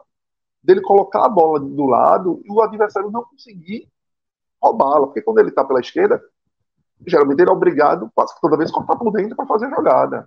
E ele estando pela direita, ele ganha todo um corredor para dar a bola voltando. Então cresce demais esses leques. Eu acho que é o que é muito importante para pensando no esporte. Como temporada, esses leques que o esporte vem tendo. O Zé Roberto entrando e te dá uma outra é, um, um outro estilo de jogo ali, seja ele é, entrando no lugar de, de, Gustavo Coutinho, seja ele como uma peça para jogar junto com o Coutinho, é o cara que pega, várias vezes ele faz isso, que é aquela bola de receber até um pouco distante da área e fazer o pivô de dar a bola logo de primeiro, que eu falei até um pouco de Pedro no Santa e ganhar, Cruz. Cauê, e ganhar essas opções, porque o treinador, ao rodar o elenco, ele não só testa jogadores mas testa variações também, né? Isso. É, Uma delas é essa. Você tem Zé Roberto como nove, reserva, mas também como um cara para dar apoio a Gustavo Coutinho. Né? O esporte parece, em oito jogos, ter um leque que pode ser é, importante lá na frente. Porque ano passado a gente viu que quando o esporte ficou batido, previsível e todo mundo conhecia, numa, não mudava nada o time de uma nota só. Que foi bem. Essa nota tocou muito bem até abril. Depois parou de tocar. Hoje a gente, com oito partidas, já enxerga formas diferentes do Exato. time chegar no ataque. Por isso que se você for olhar o esporte hoje, concretamente hoje, você vai ter críticas, lógico, você vai ter cobranças por ainda necessidade de evoluir. Mas como eu gosto de tentar enxergar perspectivas futuras do que pode acontecer. Aí você olha o otimismo, porque você vê que essas coisas, essas, esses sinais vêm sendo dados. Essas janelas de melhora estão aí. Aí cabe ao treinador continuar dando seguimento a isso, a não ser 20 minutos de primeiro tempo, a ser mais próximo de, de 30, de 40 minutos de um primeiro tempo, de um, de um futebol mais sólido, de chegar no segundo tempo e, e ser agressivo como foi, e não dar bobeira atrás para tomar um gol. Então são essas coisas que ainda precisa aceitar. E ter esse time, porque está chegando jogador, chegando o Catilino aí, chegando Ortiz. Então o time ainda está sendo moldado. O time titular do esporte talvez só esteja cristalizado daqui a mais um, uns 15 dias, um mês, de você saber realmente, olha, quem são os 11? Por mais que ele continue rodando, por mais que ele continue dando essa oxigenação nos jogos e sabendo fazer isso bem, mas é talvez essa figura dos 11 que você olhe do 1, do goleiro ao, ao ponto esquerdo, a gente só tem daqui a um mês. Mas o importante é você começar a enxergar que há evoluções e que o elenco dá oportunidades para o treinador trabalhar. Há ainda algumas deficiências que talvez sejam necessárias trazer alguém de fora. Eu continuo achando que a, a questão ali de um volante mais pegador é para onde preciso. todos direcionam olhar hoje, né, Cauê? Para essa é, posição. Porque você citou, você citou o time do esporte. Não sei se você percebeu. Você citou o esporte sendo organizado e pulou os volantes. Pulou os volantes Você falou a defesa, os laterais e foi para frente. Pulou o setor, né? E você termina até, Fred, colocando, sem nem caber, uma interrogação em Fábio Matheus. Porque o contexto prejudica o cara. E você termina colocando ele no bolo. E ele, para mim, é titular absoluto desse time, pelo que a qualidade técnica que ele dá. Só que você vendo os jogos, você vê como ali a cabeça de área tem problemas. E vem, isso é uma herança de 2023. Então você precisa trazer uma solução para ali. E essa solução nem precisa ser, quando a gente fala nos 11, um titular absoluto. Mas você precisa ter aquele jogador com essa característica para alguns jogos. Se outros você vai utilizar Felipe com Fábio Matheus, ok. O jogo cabe, se couber, beleza. Se o jogo couber ser Fabinho com Fábio Matheus, beleza. Mas o esporte precisa ter um primeiro volante.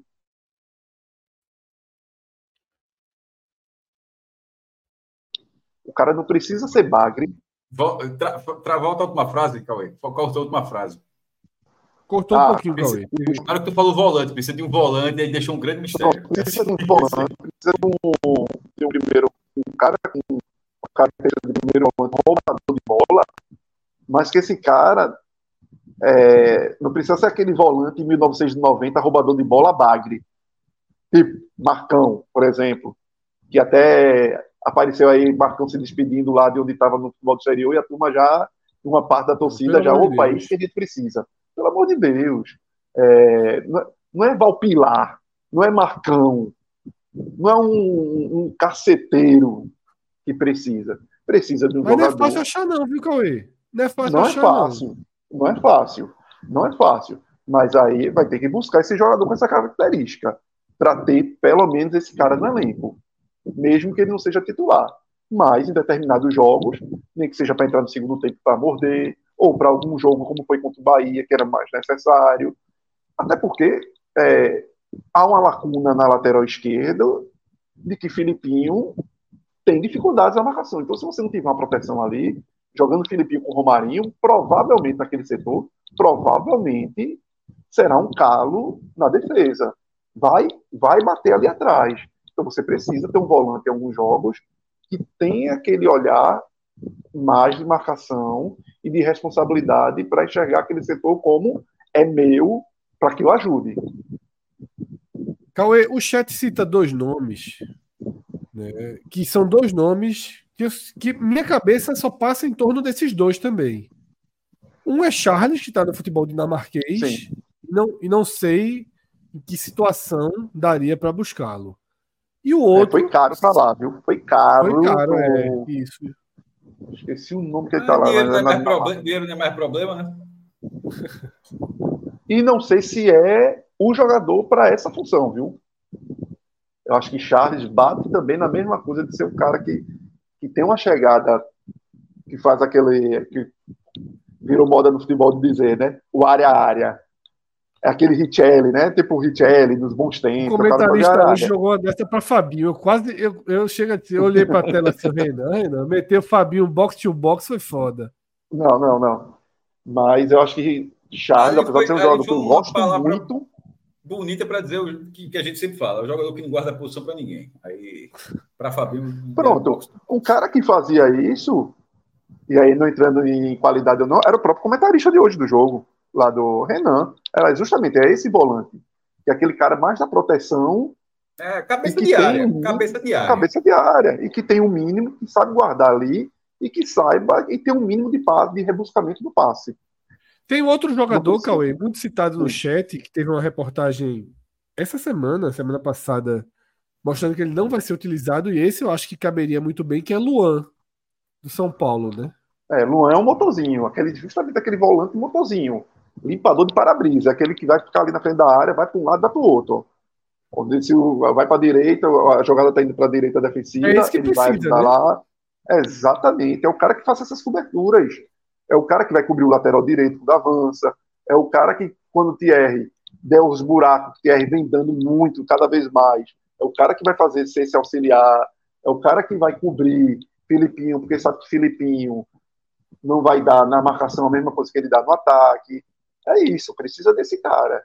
E esse cara não precisa ser titular obrigatoriamente. Depende dos jogos. Talvez para um jogo em casa, que você vai propor mais, talvez você possa é, entrar com Fábio Matheus e Felipe, Fábio Matheus e Fabinho, o que o treinador achar melhor. Pode, ter, pode ser Fábio Matheus e Fabrício em alguns jogos em casa, não duvido. Isso, Fabrício. Exato, é cara, é, vai ser o que ele enxerga para encaixe contra aquele outro time, adversário. Mas o esporte precisa ter uma opção com um perfil diferente do que tem no elenco. Perfeito.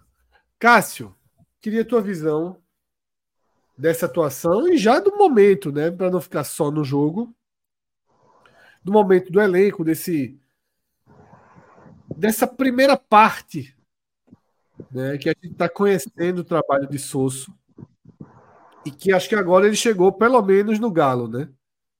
Eu acho que Pô, o homem assiste. Eu acho que, veja só, acho que todo mundo. Mauro Fernandes chegou, levou perdeu de quatro, chegou. Itamar chegou, Alan, todo mundo chegou. Perder sexta, ele, ele vê o Galo, mas vai ver só por foto, não vai dar um passeio na rua, não. Quem? Então, o Souza. Souza. Não, mas pode brincar o Galo. Veja, é... o Galo é sábado, pô. Então, mas sexta tem um 13. Sim, precisa... mas veja, meu irmão, pode acontecer um revés trash? Pode, mas vai brincar o Galo. Hum, vai, só vai, vai, vai, vai, vai. Só chegar e dar uma tapa na cara de alguém, meu irmão. Eu sei do esporte, levava ele para ponto para fazer uma foto. O, gato, o Galo fica em pé amanhã, né? É, eu nunca, nenhum clube fez isso, mas deveria seria uma grande é, piada. Deveria fazer um, essa onda. Um treinador. Não, dentro desse negócio, que seria falar uma coisa que seria fantástica. Algum treinador bem pressionado, assim, bem pressionado, e a direção manter, a direção mantendo. Aí chega o dia do Galo e o clube bota a foto nota oficial, mantido, e o cara lá na foto, com o Galo lá na ponta, vê que foto da porra. Brincou o Galo. Como ele é argentino, ainda teria isso de conhecer o Galo. Dá para levar, viu? Dá tá, para ter uma é comunicação. É Veja, um homem vai. Aquela figura vai. Isso, a figura... É, é, óbvio que isso não existe em nenhum outro estado. Isso só existe em Pernambuco. O Galo, a madrugada, é daqui. Então, assim, essa, essa de brincar o Galo é, se chega na Semana Santa, se vai comer o milho do São João, pode, pode até ter, ter outros estados. Mas o Galo, e o Galo é foda, porque o Galo é, é fevereiro, pô. Assim, é muito cedo. É o cara cair. Às cara vezes é cair, é março, às vezes o Galo fica mais distante. Mas na, é na primeira semana de março, basicamente, né? Assim, é. e, e o, o, cara cair. No dia do Galo, tipo, no dia abre o carnaval, o cara não brincou o Galo, é muito grave, é muito grave. Então, eu, eu, eu, eu adoro essa parte da cultura futebolística de Pernambuco. E Fred falou uma coisa que eu não lembro de ter acontecido, de alguém tirar uma foto, um clube, assim, ó, o cara tá no Galo, tá, tá mantido. Então, Souto, Souto que brincará o Galo, independentemente do resultado contra o 13, mas que agora vai, vai, é, vai mais tranquilo para esse jogo contra o 13, né? Assim fez o que fez o papel. É uma característica, ele tem essa característica, o Sport fez oito jogos oficiais, é bastante, né? É, pô, tem começo, primeiros dias assim que 6 de fevereiro, o Sport já fez oito jogos oficiais. Tem seis vitórias e duas derrotas. Perdeu 4x2 do Retro e 2x1 do Bahia. Todos os outros, todos os outros jogos o Sport venceu. E são oito escalações diferentes. com mais de 20 jogadores utilizados, formações distintas, aquela dos três zagueiros, que seria a característica dele, acabou sendo largada ali já na terceira rodada, né? E passou a ser deixado um pouco de lado. Não quer dizer que nunca mais vai utilizar, não. Quer dizer que ele simplesmente não foi um cara. Ele não precisava morrer com aquilo, né? Assim, começando o trabalho, tá vendo que tá dando certo, dá para dá para mudar. Não foi teimoso. Tem treinador que morre com aquilo, tem treinador que, que se abraça Cássio. com a convicção.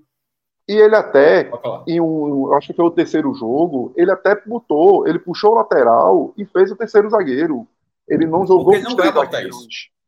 Porque ele não vai botar. E Anderson fazia isso. Anderson jogava com Eduardo e terceiro zagueiro.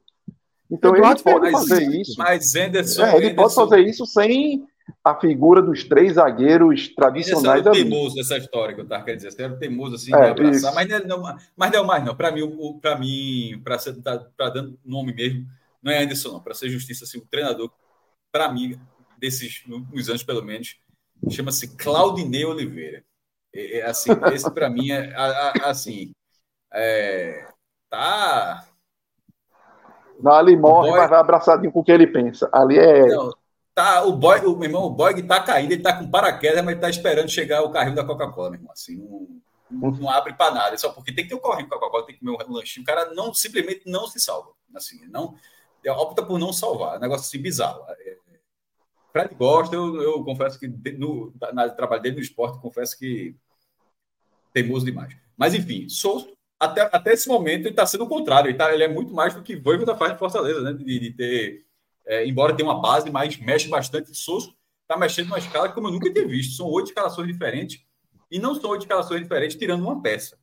São oito escalações diferentes, mudando. Hoje foram oito jogadores em relação ao jogo do Bahia. Achei até que seriam mais, tá? Quando eu vi que estava Kaique e França, eu achei que Thiago Couto seria o goleiro hoje. Eu, eu, eu achei que, que. Mas na, na, na, verdade significa que goleiro ele já escolheu. Goleiro tá, tá, tá meio que tá, começou a parecer que ele Ó, o goleiro é Kaique França e vai jogar. O goleiro tem que ter ritmo e tal. Porque, pela lógica que ele vem fazendo, achava que seria Thiago Couto. E manteve o Gustavo Coutinho também e Vilhena. Vilhena que só jogou o primeiro tempo, então não seria nem questão física, porque só tem jogado uma parte do jogo lá. Primeiro tempo não, ele saiu no primeiro tempo ainda, não foi? É... Vilhena saiu no primeiro tempo na Fonte Nova, eu tô enganado. Do jogo Bahia, foi. no primeiro, primeiro tempo. No primeiro tempo ainda, bola rolando ainda, não foi nem no intervalo. Foi. E, e, e Coutinho, que ficou lá. Né?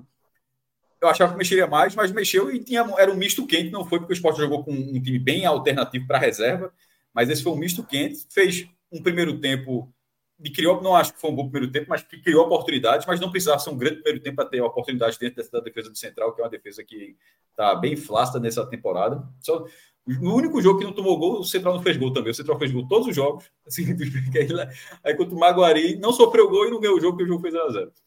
É, mas aí, mesmo assim, mesmo com a atuação mais ou menos, ainda Chapa fez boas defesas. O nome do jogo acabou, do primeiro tempo acabou sendo o goleiro central. No segundo tempo, com a entrada de Romarinho e com, com Alan Ruiz, tirou Arthur Kaique, que foi acho que o pior do esporte no primeiro tempo, e Vilhena, que teve, até teve a primeira final, quase, quase abriu, abriu o placar, mas Chapa fez uma defesa muito boa, no chute bem no, no cantinho. Ele, os dois não saíram no mesmo nível, não, tá? Kaique, Arthur Kaique saiu bem abaixo e Guilherme saiu, enfim, porque eu acho que tinha que dar oportunidade mesmo para Arthur Kaique, que já não tinha sido relacionado lá em Salvador e dessa vez foi relacionado, começou no banco e tinha que jogar. Esse jogo. Para Alain Ruiz. Como é que é? Não, você falou da oportunidade para Arthur Kaique, era para Alain Ruiz. Não, para sim, para Alain Ruiz. Não tinha sido nem fácil assim, explodiu aqui no meu ouvido, assim. assim no microfone explodiu no meu ouvido. E, e Alan Ruiz não tinha sido nem relacionado e agora ele tinha que ser utilizado e foi utilizado. É, não achava que o jogo se desenvolveria depois como se desenvolveu, mas acabou sendo um acerto muito grande, com o Romarinho ganhando basicamente todas as jogadas, no, no drible, pelo menos, no passe dele ele acerta alguns, na finalização ele não vem acertando, ele vem mal nisso, não vai, não vai tentando, mas na, na, quebra da linha, ele, pelo menos diante do central, ele teve muito sucesso contra o Bahia, não, não, não, foi, muito, não foi muito assim, mas contra o central teve muito sucesso, e Alan, e Alan Ruiz tendo essas três assistências. E esse gol, essa foi a melhor coisa, além dos pontos, naturalmente, a melhor coisa para o esporte hoje. Porque antes do jogo contra o Bahia, a sinalização foi de um jogador saindo. Já era matéria do tendo, o empresário tendo, que falar para dizer porque que o cara não foi relacionado, se já tem proposta para sair, se já achou ruim, se já é, o treinamento não ter, sido, não ter tido oportunidade, não ter começado bem, ter tido a questão física. Ou seja, o, o, o Alan Ruiz, até o jogo contra o Bahia, já era um jogador uma situação assim confusa, pelo menos externamente, talvez dentro do clube nem tanto, mas vendo de fora sim. Aí, aí ele já não começa a titular esse jogo, porque poderia ter sido titular. E essa, essa atuação de, dele hoje, já tendo Lucas Lima como uma sombra, né, um, um jogador para essa função, e Pedro Vilhena, que vem sendo utilizado na frente dele, foi muito bom, porque você recupera um jogador, pelo menos por algum, alguns jogos, uma confiança para que ele seja utilizado. Porque se ele é, ficar realmente numa condição física ide ideal para a temporada, eu acho que é um jogador que pode ajudar bastante o esporte. Pô. Inclusive, não sei se é, Lucas Lima, pelo valor que está chegando, né? A, seria 210 mil matéria da Globo, ou seja, né, seria nem 50%, seria 60% do, do salário do, que o Santos ele recebe no Santos. O esporte passaria a arcar. E de repente, se Lucas Lima não rende, vai ser Vilhena, vai ter que ir atrás do mercado. É muito importante que, que Ruiz renda que, que, não, que, não, que, você, que você não perca um jogador tão rapidamente assim na, na temporada. Acho, então, acho que é muito importante a recuperação, o cara tendo, fazendo gol de fora da área, dando assistência, cruza, assistência com bola rolando, assistência de escanteio. Isso foi a melhor notícia para o esporte nessa partida. É, e na forma e aí começou a rodar bastante o time. Os, a, a, atuação do Zé Roberto acabou sendo um pouco diferente da, da de Salvador. A de lá, ele era jogador da assistência, ele passou de ser um jogador trabalhando a bola. Nesse, ele tentou umas três vezes seguidas concluir de primeira. Aí eu acho que ele estava um pouco precipitado, acho que ele estava um pouco afobado para esse jogo. E, assim, ele porra, é um jogador que, que, que, que acho que cresceu, na, na minha opinião, é, nesses, nesses últimos jogos do esporte, que acho que ele era uma contratação bem mais ou menos mas é, o jogo de Salvador teve uma, uma, postura interessante, inclusive tendo não só centroavante, joga, pra, o Sport jogou com dois centroavantes e ele sendo um cara para trabalhar, para tabelar, para buscar, para buscar jogo, para servir é, Coutinho. Então foi ali, foi uma atuação interessante, mas hoje foi, foi uma postura completamente diferente. Obviamente, a, o nível de dificuldade era outro. Ele era um, ele, esse era um jogo para ele realmente ser centroavante. Inclusive, ele entra no lugar de Gustavo Coutinho mas ele não trabalhou a bola. A bola chegava, ele batia de primeira e acabou mal acertando a barra. Então, dessa vez, ele não entrou tão bem. E fisicamente, eu acho que o esporte acaba é, preparado para o jogo contra o 13, que era o mais importante, que era o que eu considerava mais importante. É ter um, um bom time para enfrentar, enfrentar, o 13. Porque mesmo, mesmo que tivesse perdido hoje, de repente a primeira colocação ficaria ameaçada, talvez até o lugar na semifinal, mas o esporte continuaria sendo, tendo um amplo favoritismo para avançar no Pernambucano. Enquanto na Copa do Nordeste, um jogo que ele tem chance de ganhar, naturalmente, em casa contra o 13, é, acho que não permite muito pela, pela largada dos seus concorrentes, Ceará, CRB, Botafogo e próprio Vitória que empatou, mas é o único time da série, da, Série A da chave, o esporte não permite esse erro e vai ter essa condição. E o último ponto, que não é sobre o jogo, mas é sobre a falta da peça para o jogo, que é do primeiro volante, já, e Cauê, Cauê já estava falando de nomes, você de nomes e tal, eu estou dizendo há muito, só quero lembrar que, na verdade, eu venho dizendo há, há, há, há vários programas. Para mim, essa é a maior carência da lei do esporte. Eu já disse isso aqui algumas vezes, só queria reforçar que é algo que eu também acho. A função do cabeça de área, para mim, é a maior lacuna do esporte, e tomara que o esporte não tenha fechado a, a, a sua, a sua, o seu momento de, contrata, de contratações, porque é, não sei se o elenco tem essa peça, não é Fabinho, talvez não seja Fábio Matheus, Felipe certamente não é, Ítalo seria o único, mas Ítalo ainda é verde, tá, comete muitas faltas. E eu não sei se é também, viu? E eu também não sei se Ítalo é. Ele está tentando. Não, não seria, ele seria porque ele está quebrando galho. Não, em Salvador, por exemplo, não acabou não dando conta. Que ele, a, a, de roubando, cometendo falta de distribuição de jogo. O esporte precisa se reforçar, porque se reforçou em todos os setores. Pô, trouxe um lateral, Lucas Ramon, que ganhou a oportunidade hoje, nem Pedro, tá, Pedro Lima está sendo tratado com uma surpresa. Surgiu com 17 anos e está rendendo, isso é ótimo mas o esporte contratou um lateral interessante. É... Do lado esquerdo aqui, meu Deus. Ah, tem, é, tava... Felipinho e Riquelme. É, mas eu não sei se, se vai é machucado. Mas não sei se vai é. esperar até abril para Igor Cariúza, aquela questão toda. Para a zaga trouxe Castan, que é um cara que se destacou no Cruzeiro. Para o meio, pô, já, já manteve Ruiz, trouxe Lucas Lima. Para o ataque, trouxe. Para o ataque, primeiro, liberou todo mundo ano passado, que era tinha ser feito, e fez, trouxe ótimos nomes. É, e na cabeça do volante, até o, o Fabrício Domingos, né? Pô, Zé Roberto, Gustavo Coutinho, Arthur Caíque, Romarinho, o próprio, o próprio é, o Tito Ortiz estão na expectativa para ver se esse cara é bola. O Cauê já, já gosta, dele bastante. E a única posição que destoa, assim, específica, é a de primeiro volante. Essa o esporte não. não é, consertou. Eu acho que, que essa lacuna é uma lacuna grande, inclusive.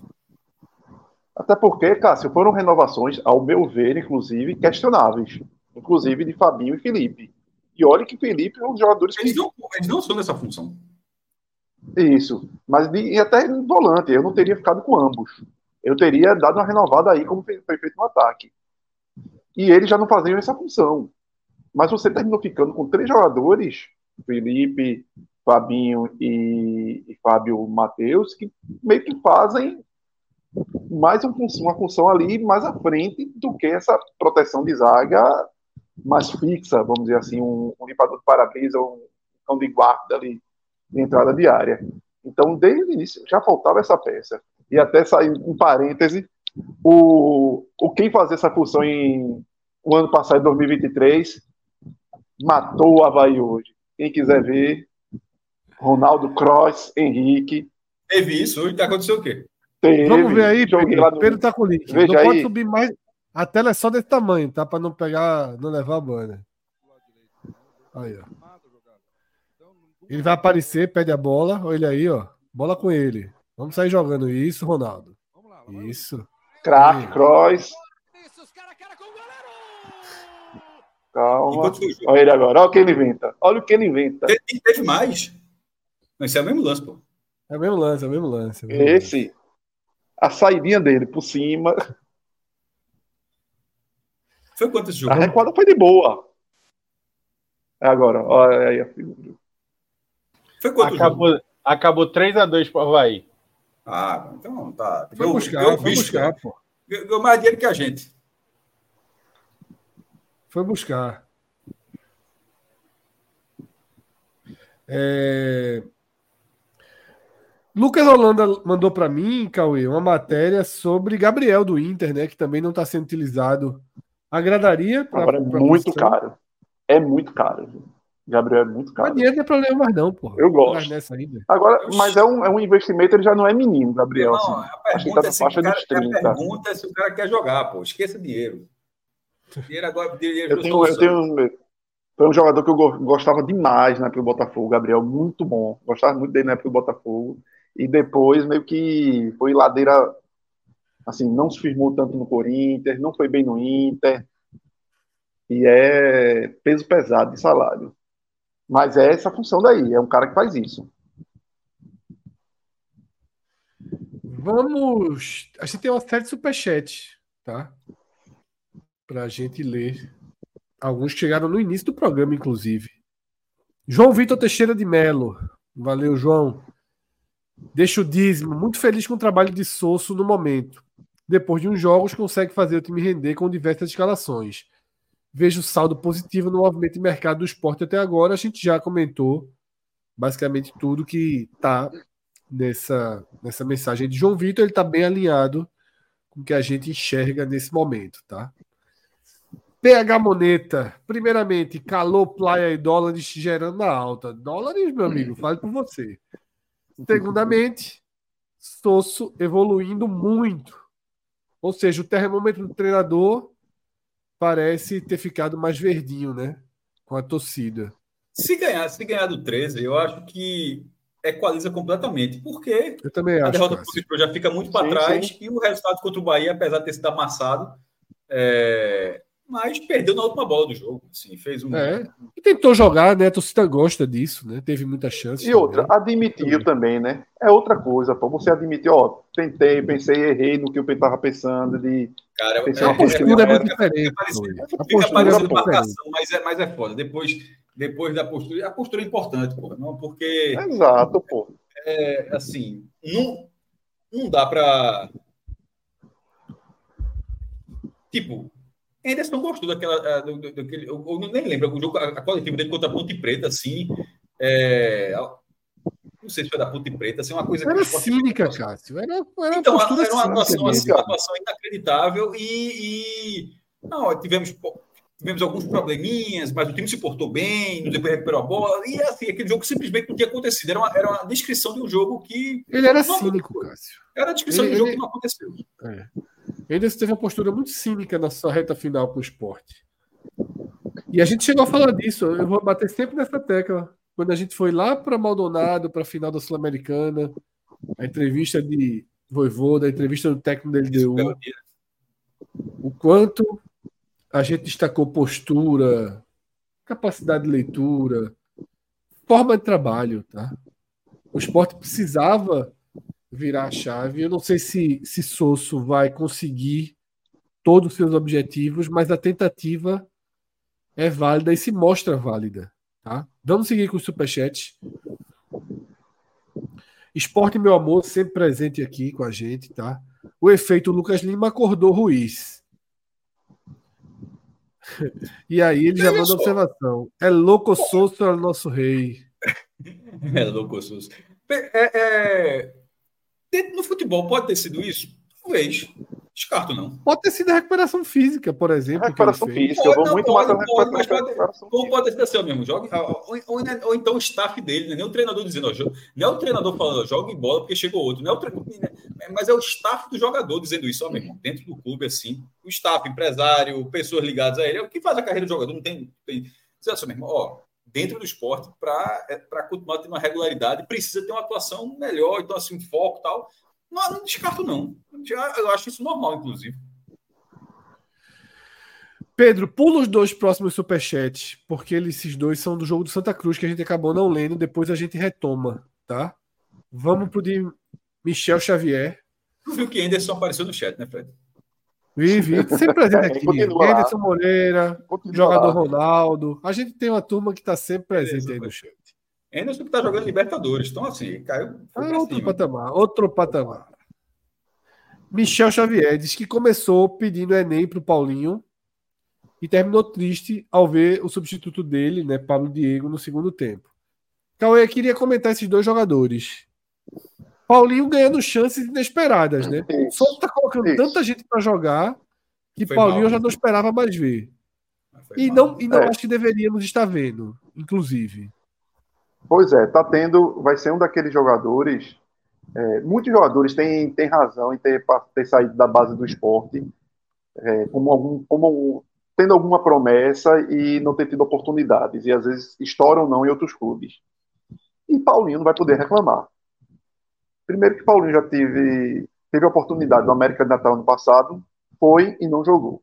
Então aquilo ali já acendeu um alerta, e por mais que fosse um jogador que tinha surgido como promissor na base do esporte, mas era um promissor, lógico, não era um promissor que ninguém enxergava, enxergava também como um fenômeno, mas era um jogador promissor ali da posição dele, que valia a pena de, de se observar no profissional.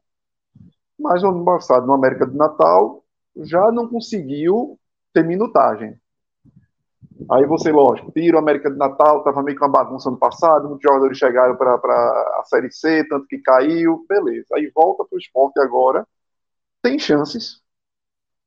Pega no jogo de hoje, já tinha tido um jogo que ele tinha ido mal. A gente chega no jogo de hoje, no jogo que o esporte faz quatro gols, que joga é, recortes de partidas muito boas, tipo de 20 primeiro, no primeiro tempo e 20 no segundo tempo, foram recortes de um futebol muito bom.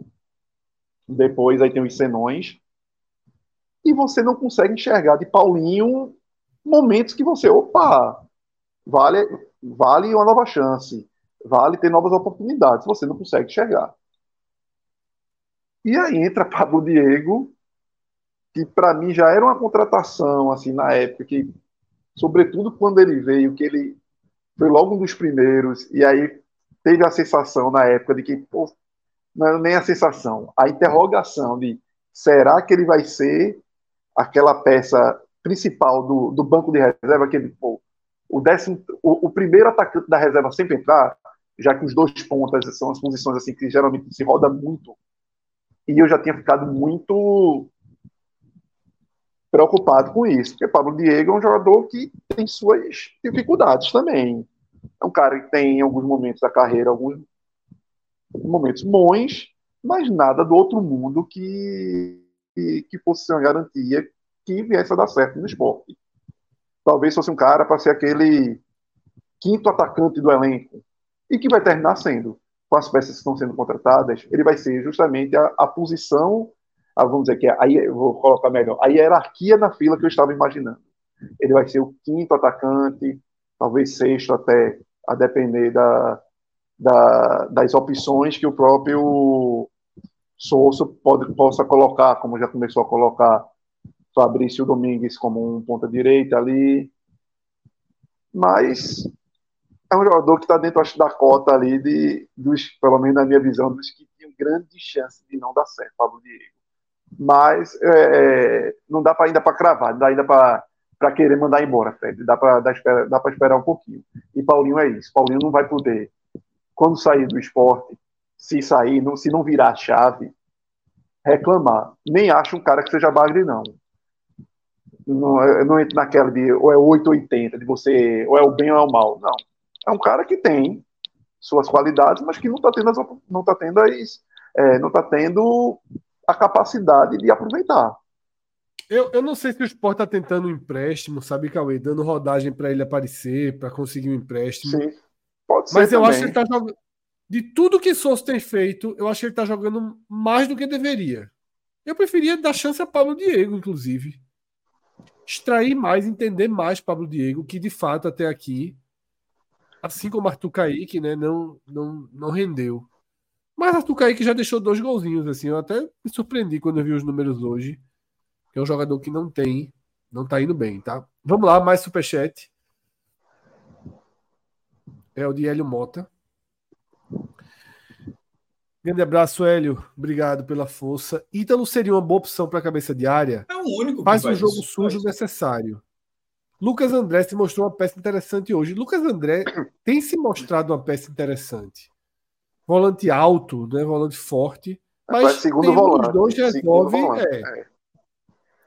Mais um segundo volante, né? É, Ito até me surpreendeu a partida de Ito positivamente hoje, viu? não é um jogador que, que eu goste, sinceramente. Nunca. Assim, não foi um jogador que, que eu tenha visto até na base que tenha me, me impressionado de alguma maneira para ficar. Eita, aquela expectativa de quando subir profissional, acho que aquele cara que nunca foi esse jogador. Mas pronto, o ponto que eu falei de Paulinho, e que acontece muito com outros jogadores, eu acho que Ítalo tem. Ítalo é um jogador que não falta ele, por exemplo, personalidade e às vezes jogadores que não, não têm tanta capacidade técnica, às vezes, mas personalidade faz com que o cara se torne um jogador de futebol profissional de verdade. E, e eu acho que Ítalo tem. Mas eu ainda não vejo ele com esse encaixe para ajudar tanto o esporte. Mas me surpreendeu hoje, muito positivo a partida, a partida dele. Para mim, inclusive, lá na frente, vamos falar do rol dos, dos melhores, é, até vou colocá-lo. É, eu acho que ele foi. E até foi, foi... Até voltando aqui no, no chat, uma, que falando até nos volantes, que já perdi o nome aqui da pessoa, mas falou, lembrando aqui, ah, mas Fábio Matheus na base fazia o primeiro volante junto com o Lucas André. E realmente foi isso na, na, na Copa São Paulo de, de 23. A dupla de volantes era Fábio Matheus, como se fosse um primeiro volante, e Lucas André segundo. Mas era um time que tinha um encaixe. E é isso que a gente até falando antes, não, não quer dizer que Fábio Matheus não possa fazer essa função, mas né, tem que ver com quem vai ser o adversário, tem que ver como é que está o time bem encaixado, você tem que ver que né, dentro daquele contexto, daquele time do esporte do ano passado, da taça da, da Copa São Paulo, um dos zagueiros era Ju, que é um zagueiro super rápido. Então, quando você tem um zagueiro super rápido, esse cara te compensa. Esse cara consegue fazer coberturas. Esse cara, muitas vezes, não vai precisar de um volante de velocidade bastante marcador que compense uma falta de velocidade de, de, dos, dos seus zagueiros. E o esporte tem dois zagueiros que vão ter problemas em recomposição. Thierry, a gente viu o quanto Thierry sofreu ano passado, tendo que, como se diz, correr para trás. Quando o esporte é pego pura, pura, pura a marcação do esporte do encaixe defensivo na frente, e o time consegue atravessar essas barreiras de marcação e pega os zagueiros correndo para trás para tentar recompor a defesa. Thierry sofre muito com isso. E Castan também não é o melhor dele. Castan é um bom zagueiro com time postado defensivamente. Foi assim que ele se destacou, inclusive, no Cruzeiro ano passado. Um time postado defensivamente e que ali facilita o jogo dele. Pronto, lembrando bem, a Maidana na época do esporte. Pô, Maidana, cruzava a bola na área, deixa Maidana ali. Ele vai resolver. Mas se for para jogar propositivo, com Maidana, meu amigo, pode ter certeza que você vai sofrer. Ô, Cauê, só para complementar, esse time sub-20, a, a Ju também tinha o benefício dele saber jogar de volante, né? Então, assim, a Isso. capacidade de antecipação era muito maior. É, ele antevia o, o, a questão de precisar ocupar aquele espaço. Então, acho que esse encaixe era muito importante para que o Fábio conseguisse fazer essa função. É, para não recair sobre ele agora no profissional, isso daí. E um outro comentário que foi colocado é, não, é, dando como opção, por exemplo, de, de Fábio, Fabrício Domingues, mas Fabrício Domingues é aquele volante que atua pelo lado direito. É, é, uma, é, é um perfil até bem semelhante ao de Fabinho. Só que ele tem a capacidade do drible de ser um cara mais incisivo. Mas o, o volante, a, a característica de, de, atuação de Fabrício enquanto volante é algo semelhante a Fabinho no, no na função ali de, pela direita. Inclusive, muitas vezes, é, quando ele atuou no futebol argentino mais centralizado, ele tinha dificuldades. Fora que é um cara que é mesquitado, né? Então, muitas vezes, toma cartão é, de graça por entrar naquele. Na, tentar aquele clima mais hostil de futebol. Então, muitas vezes, você tem um volante, esse cara jogando ali mais à frente da zaga, onde muitas vezes você precisa fazer faltas necessárias para matar jogadas, complica. Cauê, tá aí na tela. Jairo Araújo pergunta. Muita gente estava falando se Marcelo Aju seria esse nome. Também não, né? E outra coisa, merece um pouquinho de, de estrada e de sofrer um pouquinho na caminhada pelo que fez, né? É, o que, como eu tinha falado lá da fila, né, dos atacantes, ele foi pro final da fila, né? Infelizmente. O, é, eu tento entender ao máximo, assim, tentei muito entender a, é, o lado dele, mas a decisão dele foi péssima. A decisão dele mata muito o, todas as os argumentos que ele poderia ter naquela época para de não ter a oportunidade que ele estava acreditando, por achar que era a, o grande momento, a chance que dele ter na carreira de realmente virar a chave do jogador sub-20, do jogador profissional. Mas é um cara de volante que, se você conversar com o pessoal de base que acompanhava a Ju, é, todo, assim, a grande, acho que todo mundo que eu já escutei sempre disse, ele é muito melhor. Se você achar ele bom de zagueiro, ele como volante é muito melhor. E seria essa, essa posição de primeiro volante. Mas aí a questão é que a gente não pode nem ver, né? Primeiro que está emprestado no Maguari, e eu não sei como é que vai ser, como é que a, a questão dele é tratada no clube como futuro. Até porque, se eu não me engano, o contrato dele vai até o final do próximo ano, se eu não me engano. Então, já já também, se o esporte, o esporte precisa tomar uma definição em relação a ele porque senão vai ser mais um daqueles jogadores que é, se enxergava talento e o clube vai perder ou por falta de oportunidade ou por, pela relação ter se esgotado. É isso, tá? João, mais um superchat. Sou da tese que o esporte precisa de dois bons volantes, até por não ter profundidade no banco. Gastaram 2 milhões no goleiro reserva, corram atrás. Eu falei, eu já disse aqui no. Gastaram 2 milhões no goleiro que virou reserva. Talvez tenha contratado para ser titular. Né? Mas eu acho que foi oportunidade ali. Eu acho que aí é, era o goleiro. Pintou oportunidade. É, foi uma oportunidade. oportunidade. Nesse caso não foi errado. Não foi muito errado, não. Mas precisa de dois volantes, sim. E se tiver que pagar, não está tá comprando jogador? A, a, a leitura, Fred, é que comprar ativo está dentro do é, correto, tem que ter receita para isso, para comprar. É, talvez não tenha 7 milhões para comprar num, num, volante como comprou, como investiu em Gustavo Coutinho. Talvez aquele fosse o máximo do clube e o clube entendeu que ó, vai ser esse jogador. Mas se ainda tem alguma coisa que possa ser investido, é, nesse momento eu acho que o foco deve até que tem atacante que vai estrear ainda, ou seja, não tem nem. É, o problema seria nem no ataque. O problema é realmente aí. E se for o caso de ter que gastar dinheiro, já que está dentro dessa lógica do clube, de investimento, melhor dizendo, teria que se mexer para isso. Até porque é importante, né? É, se você não rouba a bola, você não tem a bola, né? Não joga. Então Só você rouba a bola. Total. E eu já falei aqui, né, que eu conversei lá no começo da montagem do elenco com o diretor do esporte sobre volante, né? E foi dito o seguinte: eu estava conversando sobre um jogador que era Ronald, né? Que tinha tá no Cuiabá português, ou Cuiabá Fortaleza. Fortaleza. É.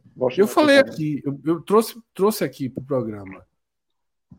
Se a gente traz Ronald e os nossos não jogam, e a gente tem uma quantidade de volantes da base muito boa para colocar em campo. Então, não ter trazido um volante faz parte da estratégia desse esporte para que. Mas então, não era para ter renovado, Fred. Não mas era para ter renovado é... com Fabinho. É, mas é, essa estratégia, Fred, essa estratégia, se, se tivesse não, a função, só tem um cara que faz a função. Só um. Então, assim, não, é, não, não são concorrentes. Não é assim que só tem um da base, que poderia jogar, porque primeiro volante, o, o, a rotatividade é enorme. Eu vejo muito essa. O único primeiro, primeiro volante mesmo é, é Pedro. Porra, é, e Pedro, porque Ítalo, Ítalo, mas Ítalo jogava também de segundo. Que Pedro Ítalo foi até tema hoje da coletiva de Sosso, tá? Pedro foi tema da coletiva que não estava sendo usado porque seria emprestado e o empréstimo não aconteceu. Eu não gosto de Pedro, eu prefiro Ítalo. Eu sou o contrário de Cauê. Eu nunca. nunca... Não, e Pedro também, eu nunca vejo. Pedro, eu não esperava nada de Pedro. Eu não imaginava, eu não, eu não achava que Pedro fosse corresponder. E correspondeu ano passado, quando foi titular. Depois, eu acho que ele se perdeu ali. Quando ele voltou a ser banco e estava sendo acionado nas partidas, aí eu já não gostei da forma como ele estava entrando. Mas no momento que ele se tornou titular, que Ronaldo se machucou e que ele virou titular, eu acho que ele estava entregando ali. Eu acho que ele não comprometeu, fez partidas sólidas. Agora, depois, aí se foi por é, questão mental, que não segurou a onda de ter perdido a posição, ou se a questão de sempre entrar em segundo tempo, final de partida, é, com o jogo andando e ter que se adequar, se isso atrapalhou. Não sei se, essas, se isso influenciou, mas ele não entregou. Não entregou do, o que entregava, na minha visão, quando entrou como titular na vaga ali de Ronaldo Henrique. É isso, tá? Vamos é, seguindo aqui e vamos para o campinho, tá, Pedro? Pode compartilhar ali na tela para a gente ir para o campo para fazer as análises dos melhores em campo na arena, né, nesse Esporte 4 Central 1. Pela quantidade de chuteirinha de assistência que está ali embaixo de Alan Ruiz, pelas manchetes de todos os sites, pelo gol que fez, não tem muita discussão que Alan Ruiz foi o melhor em campo. Não, né? A atuação dele é uma atuação que ele aparece no título da, da, da é. matéria. Tipo, eu coloquei, vários colocaram assim, é, é uma atuação assim, é, com boa atuação de Ruiz, o esporte vence, com grande atuação, o Ruiz brilha. Assim, quando, quando o cara vai nesse nível para a chamada da matéria, por exemplo, eu não tenho muito costume fazer isso, nem todo mundo, quase ninguém tem, é porque foi fora da curva. E foi fora da curva. O cara entra no segundo tempo, o jogo está 0 a 0 19 minutos, beirando 20 minutos, já está 4 a 0 o cara participando diretamente de todos os gols. Assim, não, tem, não tem como correr disso, não. Tem nem muito o que acrescentar, né, Cauê? A gente já falou da, do que foi não. a importância né, de Arlan Ruiz nesse, nesse jogo. 20 minutos gigantes, pô. Foi 20 minutos gigantes. Bate aí, na bola muito por bem, isso né? que a gente bate. E por isso que talvez a gente, é, que eu bate e tu também batesse aí na, na, na, questão física. Você viu ele muito mais presente com a bola, pedindo, se movimentando. Por isso que eu acho que a questão física tem a ver. E, e é normal demais, pô, início de, de temporada. Tem jogadores que sentem muito mais do que outros a questão física porque tiveram trabalhos mais específicos que te deixam mais, mais preso. E Alan Ruiz, que já é um jogador que não é aquele jogador tão formiga de, de jogar da, da, da sua defesa até o ataque, de estar tá pisando muito dentro da área adversária. Não. É um jogador que até que se concentra um pouco mais ali no meio de campo. Então você já não tem esse jogador que tem tanta, tanta mobilidade assim. E aí, ou seja, até pela, pela questão física dele mesmo, pelo, pelo perfil físico dele mesmo. E se ele ainda está no processo de, de reinício de temporada, então ele deve ser um jogador que sente esses, essas, essas renovações de ano, de um para o outro, essas transições. Quem seria o segundo destaque do time? Algumas peças valem ser. Acho que Romarinho entrou, entrou muito bem. Deu uma, deu uma nova cara ali pelo setor direito. Foi os dois. Gustavo. Não, é, Gustavo. Assim, é, é aquele cara para a prateleira hoje do esporte, ele vai resolver muito. Minha, minha, interrogação para Gustavo nunca foi para 2024. É para uma sequência o esporte virando a página em, um, em uma outra prateleira. Eu já Aí, tenho medo. Eu acho que esse cara é jovem, eu acho que esse cara pode evoluir, ganhar força, ganhar. Não, eu, eu espero. Não, eu, eu, espero. não vou passar, não, não vou carimbar que o cara é jogador que rende no máximo a Série B ainda não, pô. Assim, acho que. Não, eu não cravo. Eu não cravo que seja só isso, não. Eu só tenho uma interrogaçãozinha que eu quero esperar para ver. Eu, eu, prefiro esperar para ver ainda. E, e outras duas menções que eu acho que valia, até para serem jogadores que passaram por interrogações grandes dentro do clube, é Ítalo.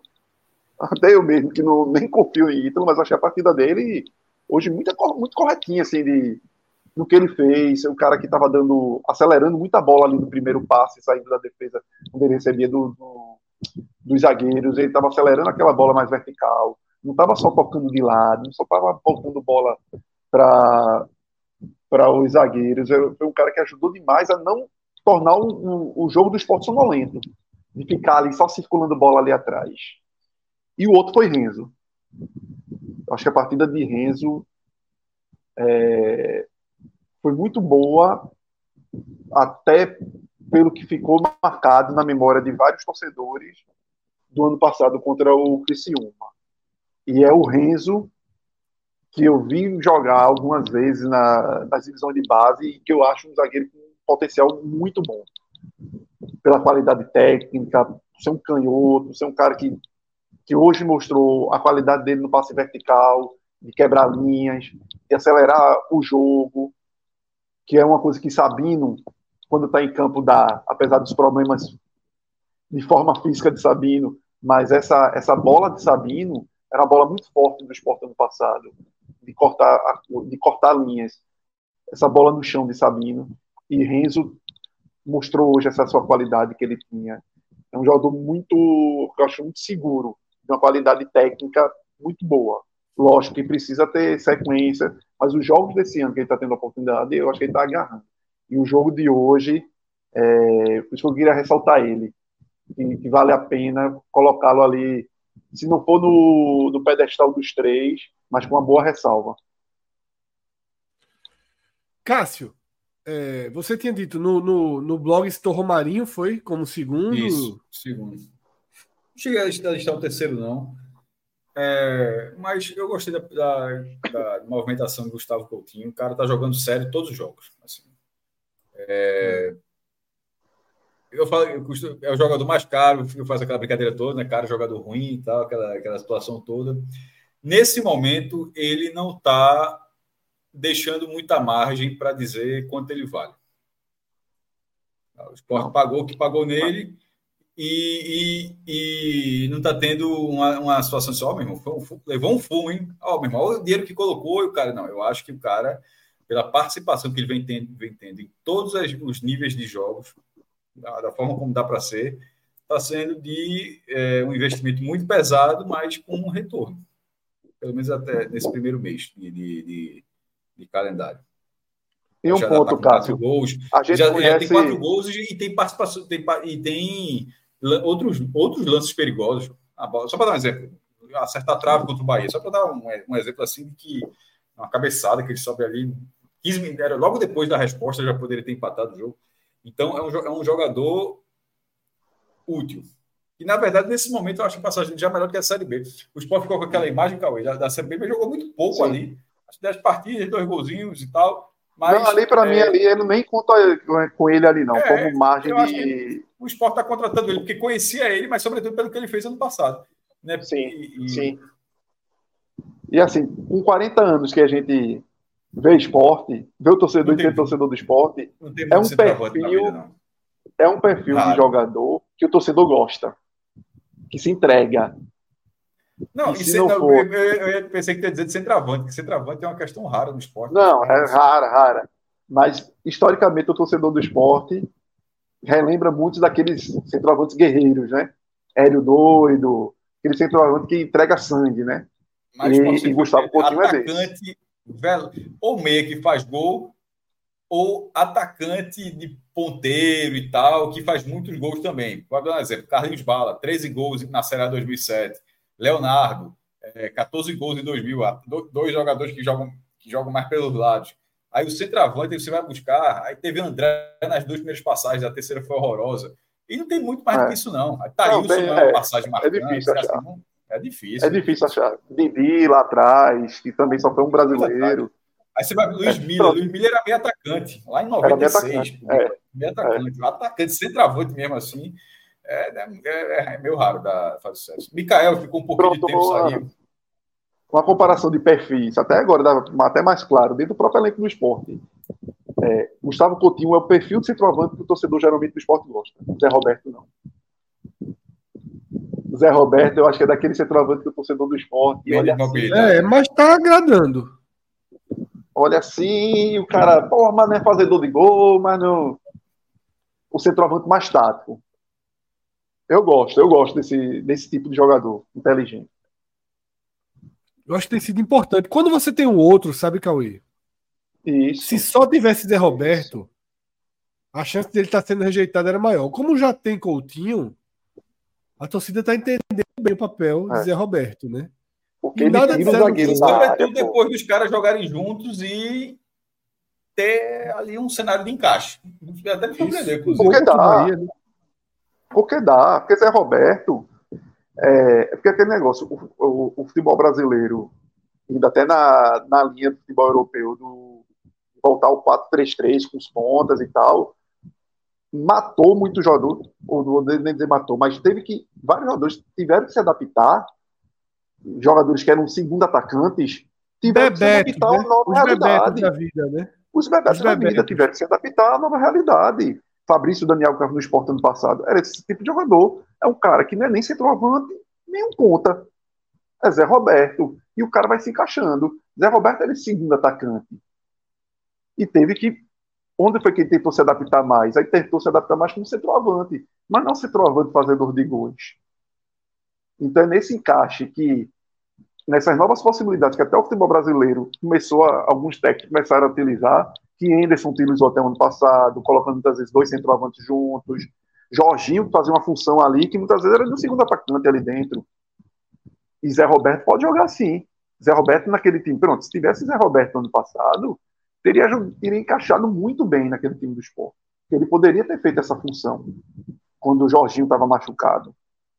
Quando, quando o Love tinha, tinha se machucado e não estava jogando bem. Era um cara que teria feito aquele encaixe. Tem um superchat aqui que eu vou trazer para a tela antes da gente ir para os piores em campo, que é perguntando se já que a fase de teste, se caberia testar Renzo como esse primeiro volante, Cauê. Eu acho que Renzo é zagueiro, zagueiro eu acho que não, ele não tem uma velocidade de volante necessária para para atuar. se tivesse não. um zagueiro ali, é a Ju. Seria a Ju. É, exato, porque a Ju, porque o volante precisa ter alguma velocidade, e a Ju tem. Até pelo perfil, a Ju é aquele zagueiro mais esguio, magro, é um zagueiro magro. Você olha a Ju assim, aquele cara magro, que até você fica, será que esse cara aguenta é. o, aquele jogo de corpo dentro da área? Porque aquele realmente. Você encaixar, às vezes, um volante ali de. um zagueiro de volante, o cara precisa ser fisicamente adaptável. Pronto, como o Sangalete foi. Mas Sangalete era o quê? Sangalete era um zagueiro relativamente baixo para a posição. Acho que Sangalete tinha 1,81, 82 tinha uma qualidade técnica muito boa e um olhar, assim, um cara super inteligente.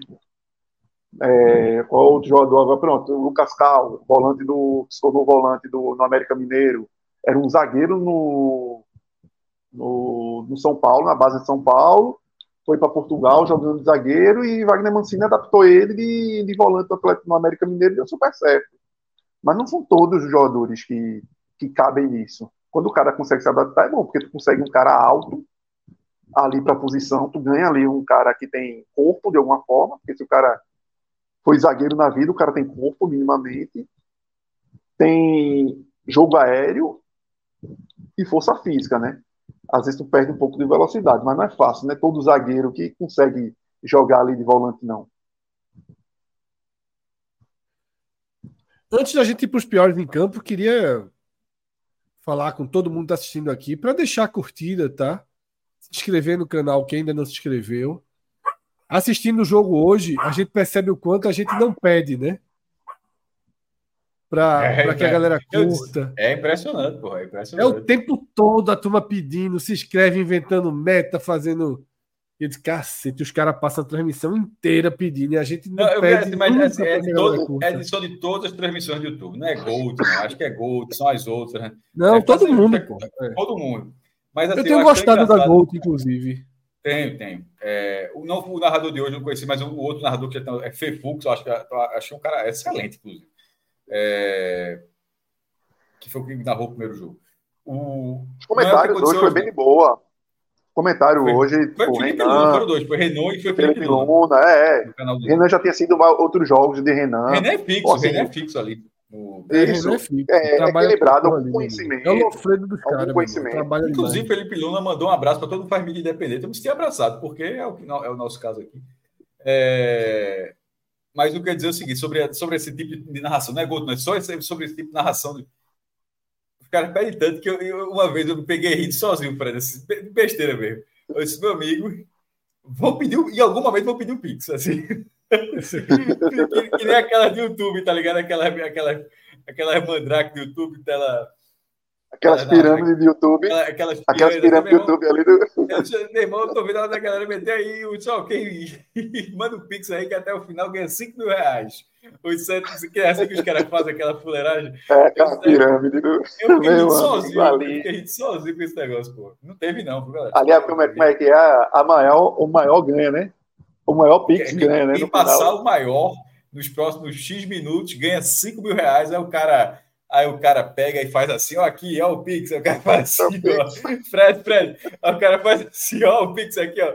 A transferência, assim. E o cara. Eu já disse que meu pai mandou o Pix, né, para transmissão do jogo do Santos. Porque os pequenininhos, alguns daqueles pequenininhos na tela são de verdade. Agora, o grande é. que ele não mete para a tela, ele vai ficar fazendo a fuleiragem. É, meu pai mandou o Pix pro jogo do Santos. Eu acho triste, na verdade, que infelizmente deve enganar muita gente, porque muita, muitos caras fazem, muita gente deve ser enganada com aquilo ali, é foda. É, mas é isso, galera. Deixa a curtida, se inscreva no canal, porque é bem importante aí para o algoritmo, para que a gente possa é, ter uma distribuição maior aqui no YouTube. A gente vem tendo esse crescimento, apesar de pedirmos poucos, de não termos, não termos o número de inscritos compatível, compatível com nossa audiência. Né? Nossas audiências são proporcional, proporcionalmente maiores do que canais com o nosso número de inscritos. Mas deixem a curtida, se inscrevam, porque é, é assim a regra do jogo, é assim que o YouTube faz. Esse é o jogo que, que, a gente seja... precisa jogar pedindo depois de 2 horas e 20, pela primeira vez. É... Exatamente. 2 horas e 20 é que a gente atina para pedir. Mais cedo já tinha chegado 25 e 100 em número de inscritos. Bora ver se amanhã, quando começar o mercado, amanhã já está 25 200. E só um detalhe assim que, que deixa eu ver quem foi que falou, vi aqui. É, João, mas então sobre o João falou ó, sobre o jogo do esporte, já que foi a transmissão na Gold. E até Gabriel Wacker também chamou a atenção sobre isso. Então, eu, eu, eu acompanho esses dados bateu quase 200 mil aparelhos conectados, pô. Assim, Foi. É, isso é quase 10%. É mais, como tem 2 mil, é mais de 10% do que os caras têm de inscritos. Então, assim, foi uma, uma cavalice. E, e, e, não são pessoas, são aparelhos. Que lembram que a botar bota uma televisão pode ter duas pessoas, três pessoas, pode ter uma família.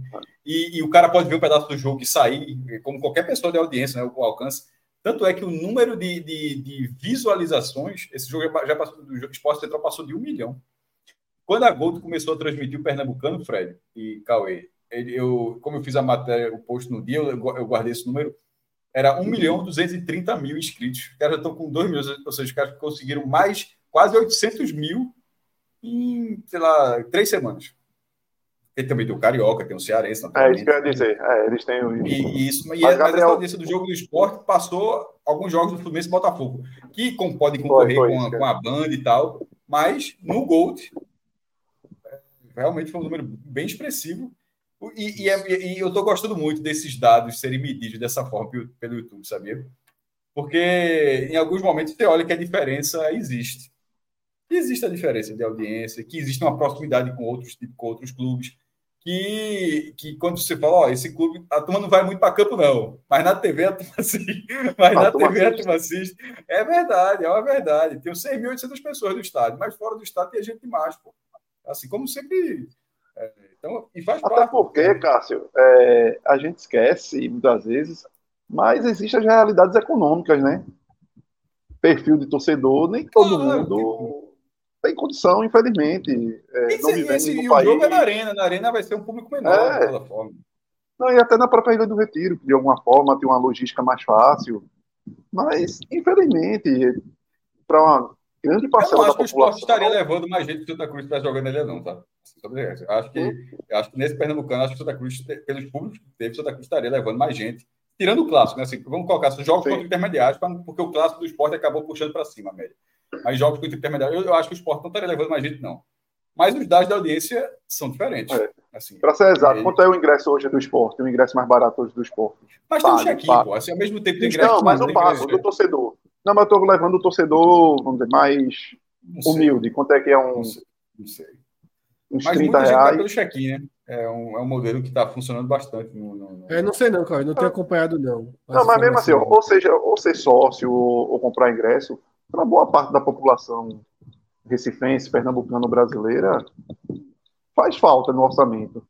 Então, assim, por isso que quando a gente vê os, os números de, de um jogo como esse via streaming, e um número tão cavalar, talvez dimensione melhor do que seja, porque aí é algo mais democrático e todo mundo está tendo acesso de ver, já que é gratuito, que é... já que está eu já acho que é costume. Eu acho que a torcida do esporte vai quando está no brasileiro. Não, também tem. É, também é tem. Regular, Nossa, e, no, e, no estado, e, no estadual, e no estadual tem vai um pouco, pouco assim, vai no clássico. Assim, eu acho que tem um pouco de, de costume.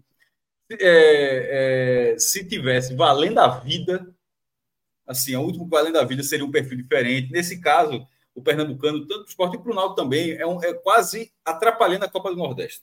Assim, sabe assim, é quase o jogo que está ali entre o jogo que vai ficar, no caso do Náutico não vai ter esse ano, mas o jogo vai estar perto da Copa do Brasil. O clássico não, o clássico estadual sempre vai ter um peso interessante, mesmo que seja, mesmo que seja valendo muito. Mas assim, mas esses outros jogos, como vai ser esse do Central agora, o do Porto, vai ter o jogo do Porto e logo depois vai ter um jogo contra o Fortaleza. O jogo do Porto vai ser tratado como um jogo para não prejudicar o jogo contra o Fortaleza na Copa do Nordeste. Então, tá entendendo? Ou seja, é uma, é, essa relação é, é, não, tem várias coisas, a própria experiência. A própria experiência é, como a gente viu o futebol cearense, o como a chave mudou a partir de um Castelão com, entregando uma nova experiência para o torcedor. E de um programa de sócios muito sólido é, dois Exatamente. Times, né? Exatamente. Então, várias coisas eu acho que terminam. É um somatório, né? A gente não tem como cravar uma coisa só. São, são, são vários elementos, mas, é, é. é. mas foi interessante essa audiência hoje. Piores em campo. Para mim, Paulinho. Paulinho e Paulinho foi assim, muito. É Arthur e Kaique, Arthur Paulinho, Arthur Kaique. E o nosso, Paulinho, e o nosso menino de Barbalha, e o nosso menino de Barbalha, Arthur Kaique. Paulinho e Arthur Kaique. Paulinho e Arthur Kaique, eu fico com os dois Arthur também. Kaique apagado e Paulinho tecnicamente mal. Apareceu mais para o jogo, é. mas executou tudo errado. O, é, buscou o, bola, e Arthur Kaique, não pode dizer que se escondeu. Arthur, é, isso, buscou exatamente. bola. Arthur Kaique eu acho que foi um jogador apagado no, no, no primeiro no, quando ele esteve em campo. Thierry também não fez grande partida, não, né? Em situação, o primeiro tempo. Thierry era meu terceiro nome. Era meu terceiro nome aí. Não fez grande tá... Quase botou mais uma assistência para Ruiz, mas ele cabeceou para fora. Teria sido a quarta assistência de Ruiz. Ele dá o é. cruzamento e aí Thierry cabeceou para fora. mas tá se enrolando atrás, com, tá se enrolando é, bolinhas bola, atrás. Né? Deu eu gostei da, mensagem, da fala de Luan Deu uma saída menção rosa para Fabinho, viu? Menção, menção rosa para Fabinho. Também, também. Eu achei Thierry abaixo de Fabinho, mas também concordo. Thierry abaixo de Fabinho. Fabinho não tem... Fabinho não tá com muita condição de jogar nesse time, não, tá? É um jogador que, das renovações, eu sempre falei, é para mim a mais inexplicável. E a cada oportunidade que ele tem em campo, para mim, comprova essa, essa. E mais uma vez, Fred, o esporte trouxe um jogador que faz o que Fabinho faz. Fabrício Domingues. É o volante que joga pela direita, pô. Porque Fabinho praticamente não faz aquele volante central. É difícil você ver Fabinho fazendo, tipo, grande parte do jogo fazendo volante central. Ou seja, até nisso, tem uma peça que faz algo semelhante a isso daí. Ah, Fabinho era aquele cara que entregava a marcação, pressão melhor, mas não entrega mais. Não está aguentando fazer. Então foi realmente a renovação e que custa uma vaga, né? E não é um jogador barato também. Custa uma vaga, pô. Custa uma vaga. Eu vou colocar aqui então esse, essa bolinha laranja que, né, que ficou devendo. É uma atuação negativa, assim, que não chega a ser horrorosa para Fabinho e para Thierry, tá? São dois jogadores que de fato foram abaixo, né? Os outros ali foram razoáveis ou tiveram atuações mais ok ou mesmo insuficiente para ter análise, como o caso de Pablo Diego, né, que de fato não tem não tem agradado. É isso. Passado a limpo esse Esporte 4 Central 1 e esse momento do esporte. Para quem chegou mais cedo, a gente já passou pelo jogo de Santa Cruz. Ficaram até dois superchats que eu acho que a gente precisa ler aqui para deixar o programa redondinho, né? Sobre ainda o jogo de Petrolina, né? Reinaldo Lira, o que me chamou a atenção foram as entrevistas pós-jogo da Globo, né? Ambos jogadores reclamando da arbitragem. Incrível como o Galeto não agrada a ninguém. A entrevista do goleiro do Petrolina, a gente comentou, foi um pouquinho desregulada com a realidade, mas de fato as arbitragens é, não, é, não, não, agradam e o fato eu, de não ter VAR eu, eu, eu ri genuinamente, eu ri genuinamente, Fred. Assim, eu fui ver assim, eu, eu ri genuinamente, eu disse, caralho, meu irmão, que coragem da porra. O cara foi lá, meu, o cara foi pro canhão ao vivo, o cara meteu essa, porra. Cara, só, eu fiquei achando, cara. Cássio, que talvez o Petrolina tenha acumulado alguns erros antes que o cara já veio tipo, não, ele foi muito com a raiva no coração. Sobre... Não, mas eu fiquei pensando, será que o cara já foi com a raiva no coração e atirou, tipo, essa foi, tipo, como se fosse uma gota d'água, só que totalmente equivocado, achando que não tinha sido sendo. Muito louco, velho. Achei muito, muito curioso. É porque é um pênalti bizarro, né? O pênalti que o cara, que o, que o centroavante, que o, o atacante do Petrolina é. faz, é bizarro, pô. É Ele levanta o braço assim e toca por baixo, pô. É.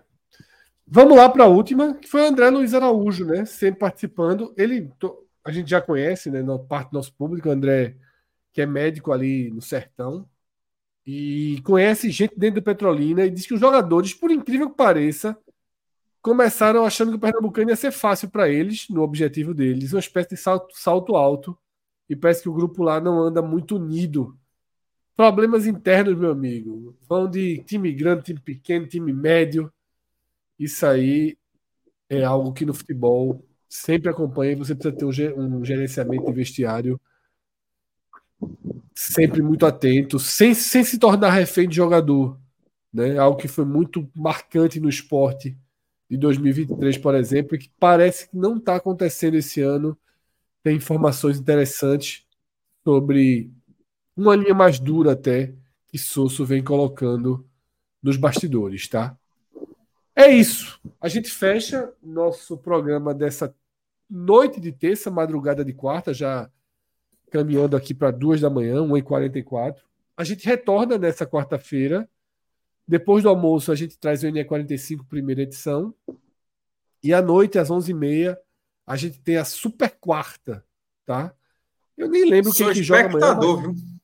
Então, isso seremos. eu acho que no da tarde eu tô.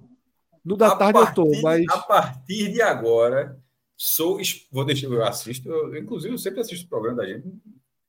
É, deixa o view, deixa o like dessa questão tudo mais. A partir de agora, eu sou espectador, porque, meu amigo, é, se eu tivesse na Olimpíada, Era, ele estava naquela provinha de 5 mil metros? Estou dando volta ali na. na, na eu estou dando a volta ali faz tempo. Assim, ó. Aí levantaram. O Estado participou também, não foi, Cássio? Pelo amor de Deus, eu não sei outra vez que eu não participei. É diferente. aí, mas aí agora. Aí amanhã tem programa amanhã. Tem, tem Vitória e Bahia. Tem, não, é, mas tem, tem um mercado. Vitória e Bahia.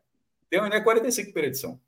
Então, tem o ENE 45 primeira edição à tarde e à noite tem Super Quarta com jogos do Vitória, do Bahia, do Náutico e do Fortaleza, tá? Isso. São essas quatro partidas aí que vão formar a nossa Super Quarta. De hoje a gente está perguntando do Fire Games do, do Fire Games do Carnaval, ficou para 2025, tá? Estou devendo uma participação do da tarde, mas é por, pelo bem do programa. Meu amigo, a reunião hoje foi. A reunião que eu tive hoje foi os dois meninos aqui, ó. Querendo invadir. E eu falando com o superintendente. E os dois aqui, ó. Eu travando aqui no mundo na hora do, do barulho. Guerra, meu amigo. Cássio, para ter programa sexta-noite, qual é a condição mesmo? Plural. Plural. Ponto. É porque eu tinha falado ponto, né? Então eu disse, ó, ponto. Aí eu disse, não, é realmente não. Pontos. Pontos. Cauê, sexta-feira consegue? De, de, que horas mesmo o jogo? Tô nem sabendo nem a hora. Sete horas, né? Cedo. Três. Jogo é cedo, começa às 19 horas. A turma tá dizendo ah, que vai. O cedo é que atrapalha. O cedo é que atrapalha. A turma tá dizendo que vai. O cedo é que atrapalha. eu, vou, eu, vou, eu, vou, eu vou dar uma condição para você ver como eu não vou. Passa aqui. Porra, meu irmão, de onde eu tô hoje, esse passa aqui é para se fuder. Pronto, então. É, como é Vamos difícil. se Rodrigo é, vai. Se o Rodrigo for, a gente, a gente puxa um passo aqui aí. Pronto, tá, então, se for passar aqui, aí eu vou. Mas agora daqui. É, amigo. Meu amigo, daqui o passa aí é pau, porque aqui eu vou por trás. BR, né?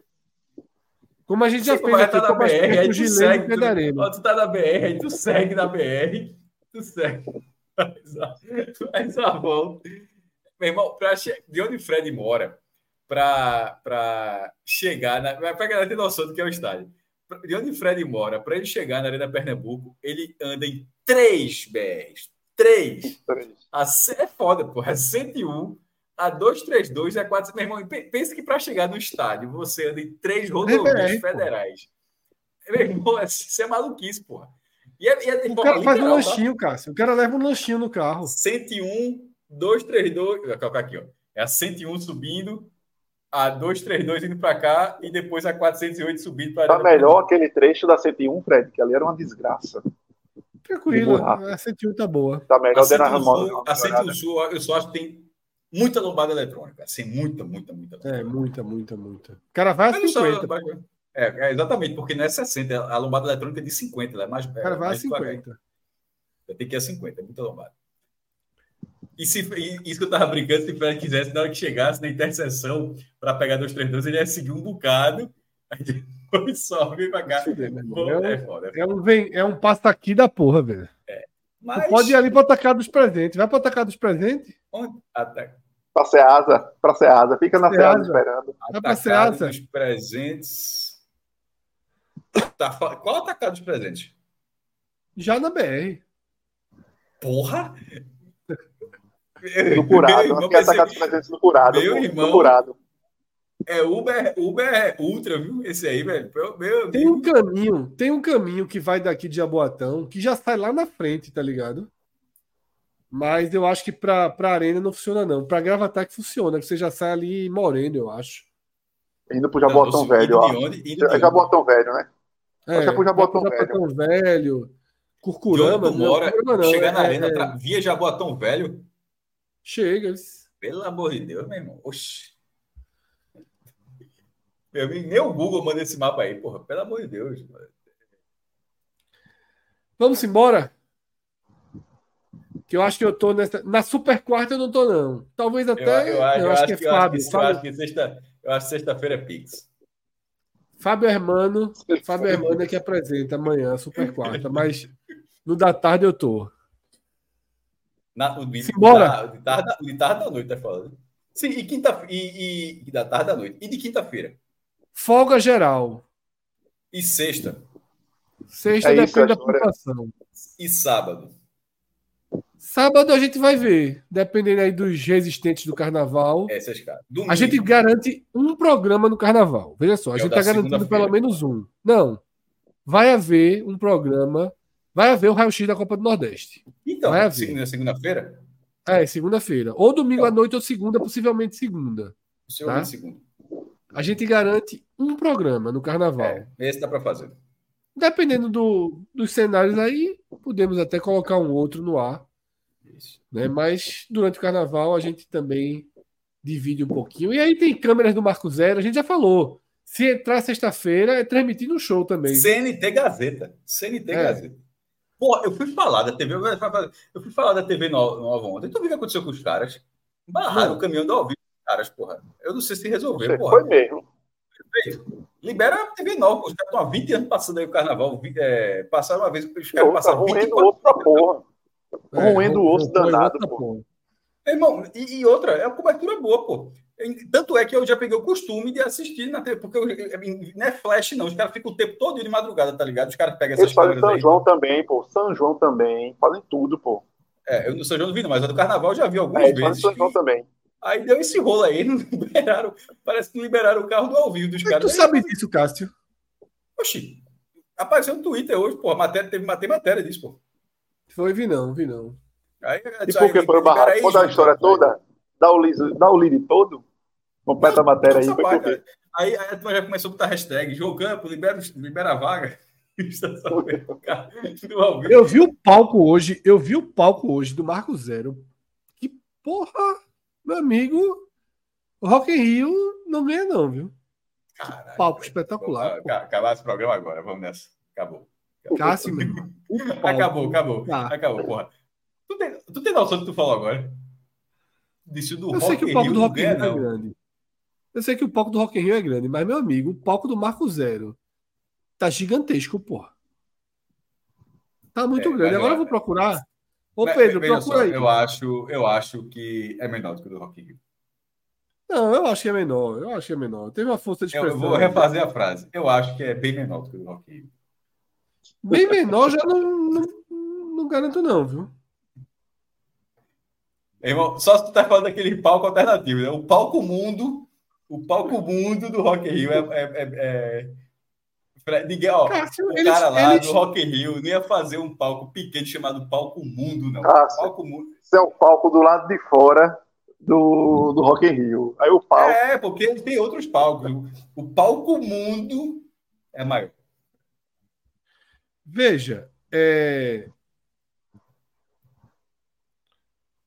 a quantidade de gente é mais ou menos a mesma para a qual Não o palco é, precisa. Não é, não é, não é, não. É produção, Cássio, pô. O negócio é a produção que é gigante da turma. Rock Rio é para Rock Rio é para Produção, 60 como mil também- pessoas, pô. Tu tá ficando. É mais de 60, 80 150 mil, pô.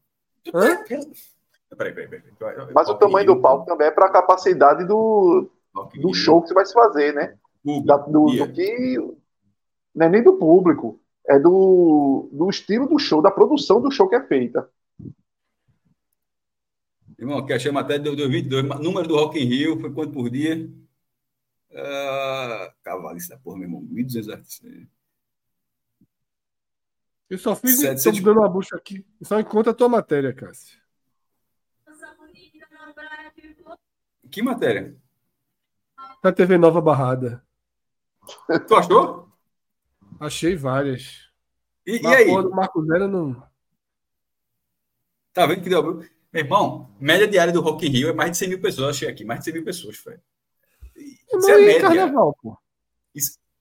No Marco Zero, a- a- aquela parte do Marco Zero que você consiga ver, que você consegue ver o palco, deve dar uns 70, 80 mil pessoas, isso é muito, pô. Pra ver o palco, ver o palco. Assim, dentro do Recife Antigo, acho que tá muito mais do que isso. Mas aí Mas não dá pra o contar o cara, tá não dá contar o cara que, não dá pra contar o cara que tá na Praça do Arsenal como alguém que tá vendo o show do Marco Zero. né? Meu irmão. Eu acho que é Thaís que colocou. Ó, palco Twitter. mundo do Rock in Rio. Veja, palco mundo do Rock in Rio. Foram quase 200 toneladas de aço modular, 104 metros lineares de largura e altura de 30 metros, proporcional a um edifício de 10 andares. O show de João Gomes aqui foi assim, viu? Meu irmão, perceba o que o Cauê falou, ao, ao, prédio de 10 andares. Não tem nenhum prédio do Marco Zero de 10 andares, e o palco do Marco Zero não é a maior do que nenhum prédio do Marco Zero. Embora o pé direito daqueles edifícios também sejam mais. Sejam, é, o pé direito seja Você está precisando se atualizar um pouquinho sobre o palco do Marco Zero, viu? O de João Gomes foi um negócio impressionante, porra. É, Fred, eu não estou. Cauê, dizendo. não tem o Google aí, bota aí. Vou falar pausadamente. Gomes, Marco Zero. Não, não estou dizendo. Não estou dizendo. Ah, 250 mil pessoas no Rock Rio de Iron Maiden. Eu não estou dizendo que o palco do Marco Zero é pequeno. Eu não disse isso. Eu, galera, eu não falei isso. O que eu disse, o que eu rechacei, é que você falou que o palco do Marco Zero em algum, em algum momento você disse que era maior, talvez maior, e depois você foi mudando e disse é um pouco menor. Você mudou para um pouco oh, menor pronto, do palco é. mundo do Rock Rio. E eu não acho. Aí eu acho que o palco mundo do Rock Rio é maior do que o do Marcos. Ó, vamos comparar aí. Anotar as, as medidas, pronto. Matéria da Folha de Pernambuco de 2022.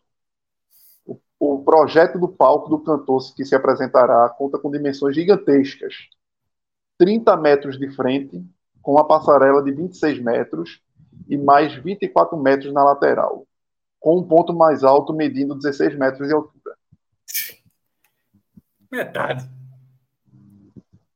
Veja só, é um palco, isso é um palco grande, isso é um palco grande. Mas é metade. Gigantesco, colocado na matéria como gigantesco. Metade. Pedro, metade. Pedro, procura, por favor, o, o Instagram da Prefeitura do Recife para a gente ver o palco. Já está montado? Deixa eu ver. Instagram da Prefeitura. Acorda o homem para entrar aí na live? Acorda, manda acordar um homem para entrar na live aí para defender o dele. João Campos. Entra aí, Joãozinho. Pô, tô vendo o Paulo. Qual que, pô, é bonito, tem até o vídeo, até bota o vídeo na tela, pô. Tem, já é, eu tô pedindo aqui, tô pedindo. Não sei se Pedro tá acordado, dormiu, tá vivo, tá morto. Aí, ó. Aí tem o um videozinho aí, bota, bota o play aí. Até que você vai aumentar. Aumenta. Pode soltar o som dessa porra. Consegue dar um zoom, não, ele, é, ele, é, ele é extenso o palco, ou seja, você realmente pode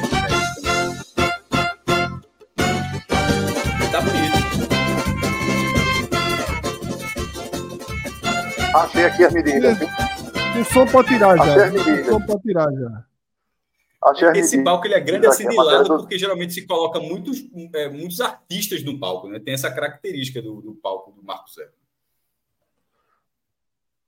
Ó, segundo a matéria do diário, o palco Marco Zero terá 70 metros de largura com 26 de profundidade. Deixa eu ver se diz altura. Procuro, agora eu vou procurar o, o Instagram do Rock in Rio aqui. para ver se eu acho o palco dos caras lá. Vamos ver se aparece aqui um videozinho desse, desse, desse mesmo jeito que a gente mostrou aí. Vamos ver se aparece.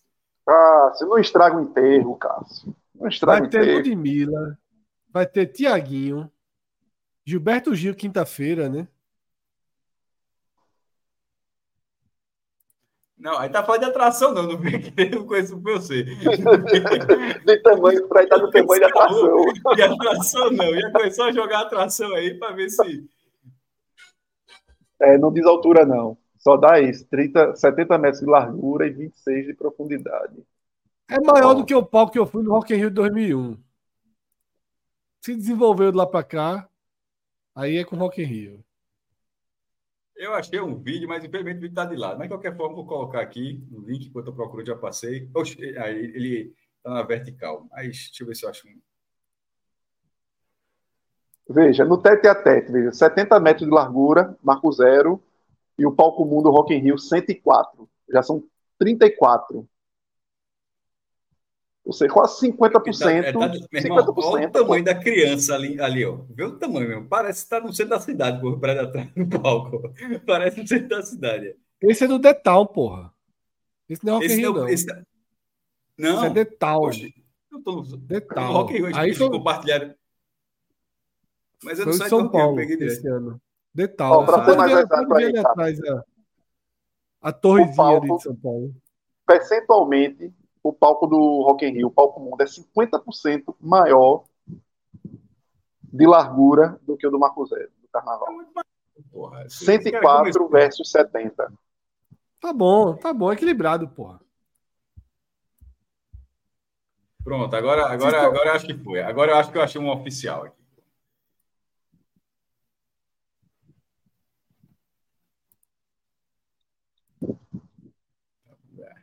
É, mano, o Carlos Monteiro tá dizendo que o show do Iron Maiden teve 250 mil de público. Teve nem com cacete, meu irmão. Olha o mar de gente, pô.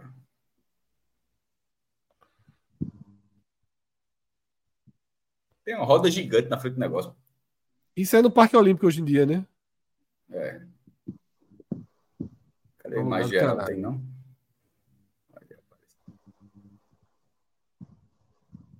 Esconderam, viu? Esconderam o mapa, vai ver.